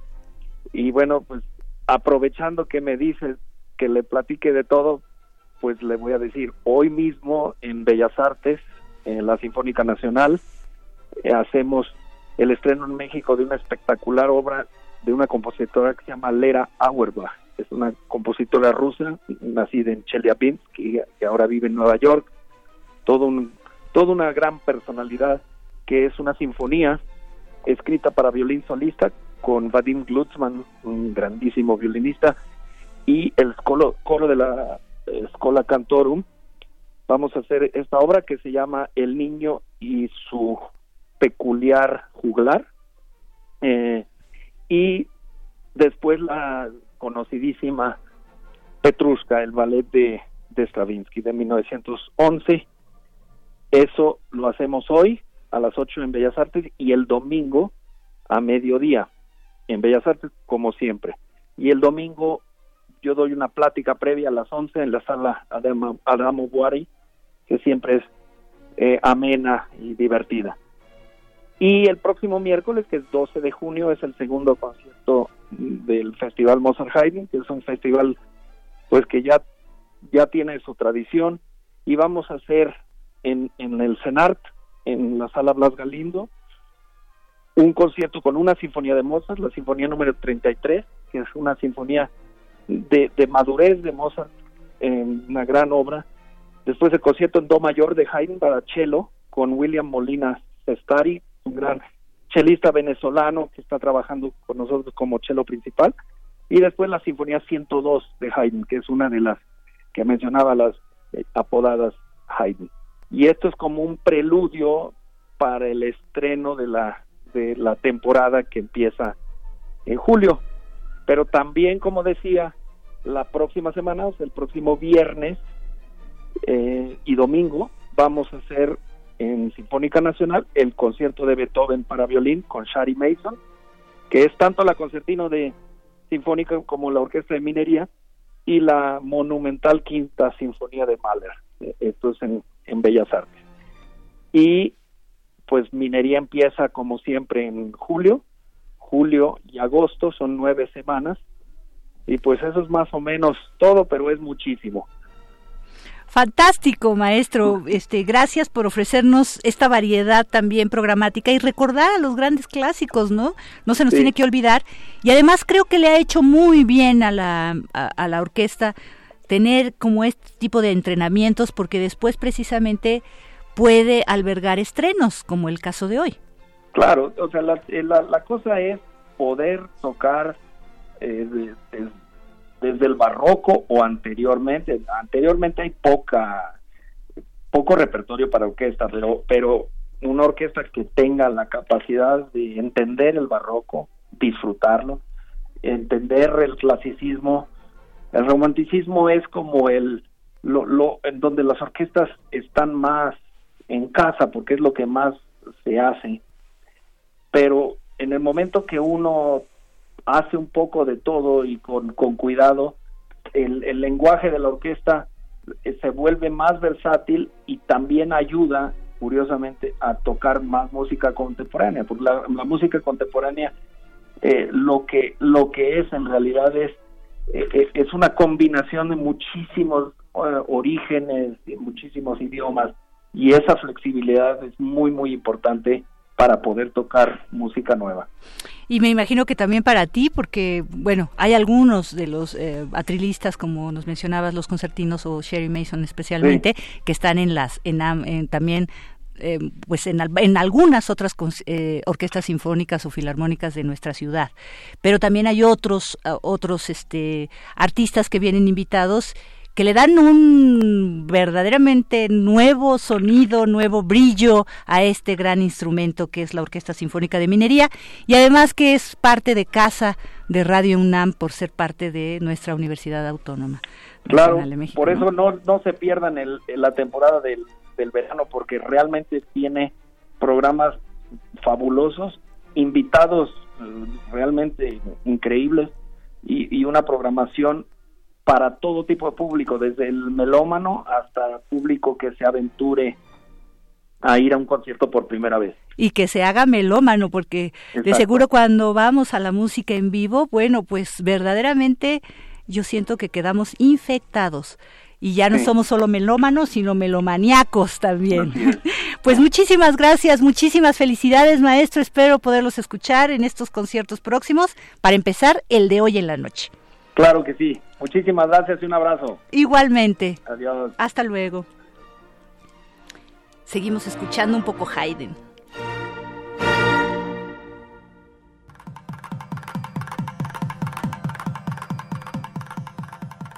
Buenas tardes, amigos fenómenos. Mi nombre es Akisunda Goswami tengo la agrado de invitarles. Ay, esta invitación está un poquito viciada un poco porque fue una enrutada de un celular a otro. Estamos hablando con Bhakti Sundar Goswami. Él es este tiene la filosofía védica y realizan un tipo de música hindú, pero no la música clásica que estamos acostumbrados con Ravi Shankar y el citar y las tablas, sino más bien con mantras. Mantras que todos podemos cantar, mantras que están dirigidos a realizar una meditación, un estado espiritual diferente. Esto va a iniciar el ciclo Músicas del Mundo en el CENART y entonces inicia con esta plática y esta, este concierto en el que todo el público puede participar en la sala José Vasconcelos a las seis de la tarde, la entrada es gratuita, él mismo nos dice que también van a haber libros, van a haber este manjares, bueno, todo tipo de comidas, ropa, y entonces la gente que también podrá adquirir algo de toda esta música, ¿no? Y bueno, pues, ¿qué les parece que escuchemos un poquito también de la música de Francisco Escudero? Porque él fallece un día como hoy. Él nació en un país, en el País Vasco, en España. Eh, un día como hoy, 7 de junio, perdón, falleció un día como hoy, 7 de junio del 2002, hace 17 años.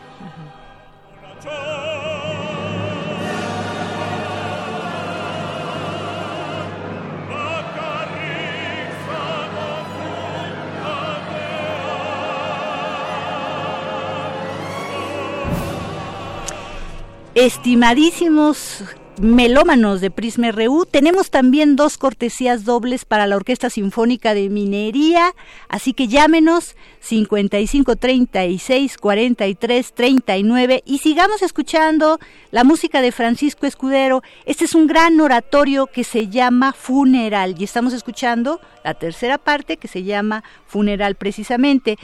Esta, esta obra eh, compuesta en 1953 por Francisco Escudero, es para barítono y coro, orquesta sinfónica, estamos en la parte muchísimo más apasionada y dramática.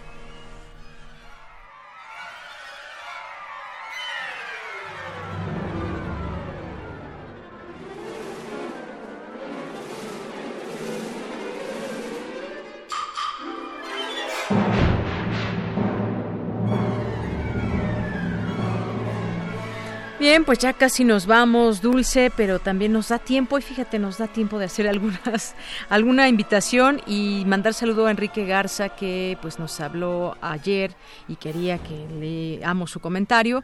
Dice sobre las calificadoras con qué ética cuando ellos la debacle financiera con su omisión y ocultamientos de corporativos arrastrando con, eh, con eso a países como Grecia, Italia, etcétera. Ellos son aliados del capitalismo, nos dice Enrique Garza. Aquí leído ya su comentario.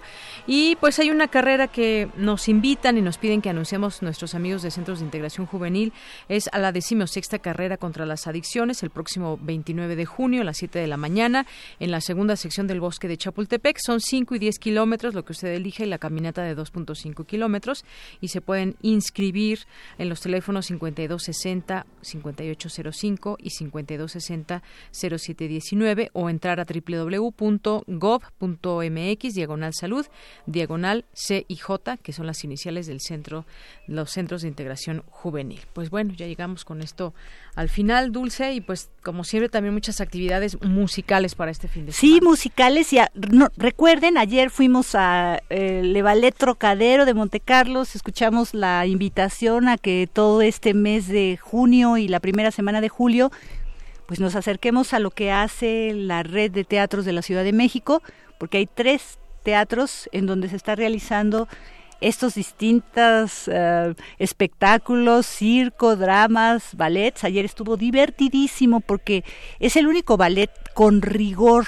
Eh, clásico, digamos, todos andan con puntas y tal, pero a la vez es este con un gran humor y a la vez tiene este pues todo el tiempo nos moríamos de la risa porque son puros hombres y unos vestidos de mujeres y otros de hombres y lo hacen extraordinario con un con una feminidad y una y unos verdaderamente grandes este eh, pues, pues técnicas y de todo, no, no, expresiones, expresiones, pero te digo que nos moríamos de la risa. Y ya tenemos también a los ganadores de la OFUNAM, Roberto Castañeda Núñez, Marisela Quiroz Serna, Enrique Anaya Torres y Almairene Ramírez Fonseca. Muy bien, pues felicidades. Ahí tienen que ir a las siete y media, decías. Llámenos todavía en minería, nos falta uno, tenemos a Marco Alfredo Arredondo López, pero todavía hay otro pase doble para quien quiera asistir. Si nos llaman, pues ya eh, será suyo. Con esto nos despedimos, Dulce Wet, muchas gracias. Gracias a usted que nos escucha. Soy de Yanira Morán y en nombre de todo el equipo. Gracias, buenas tardes y buen provecho.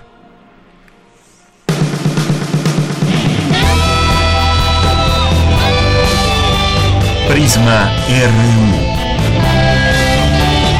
Relatamos al mundo.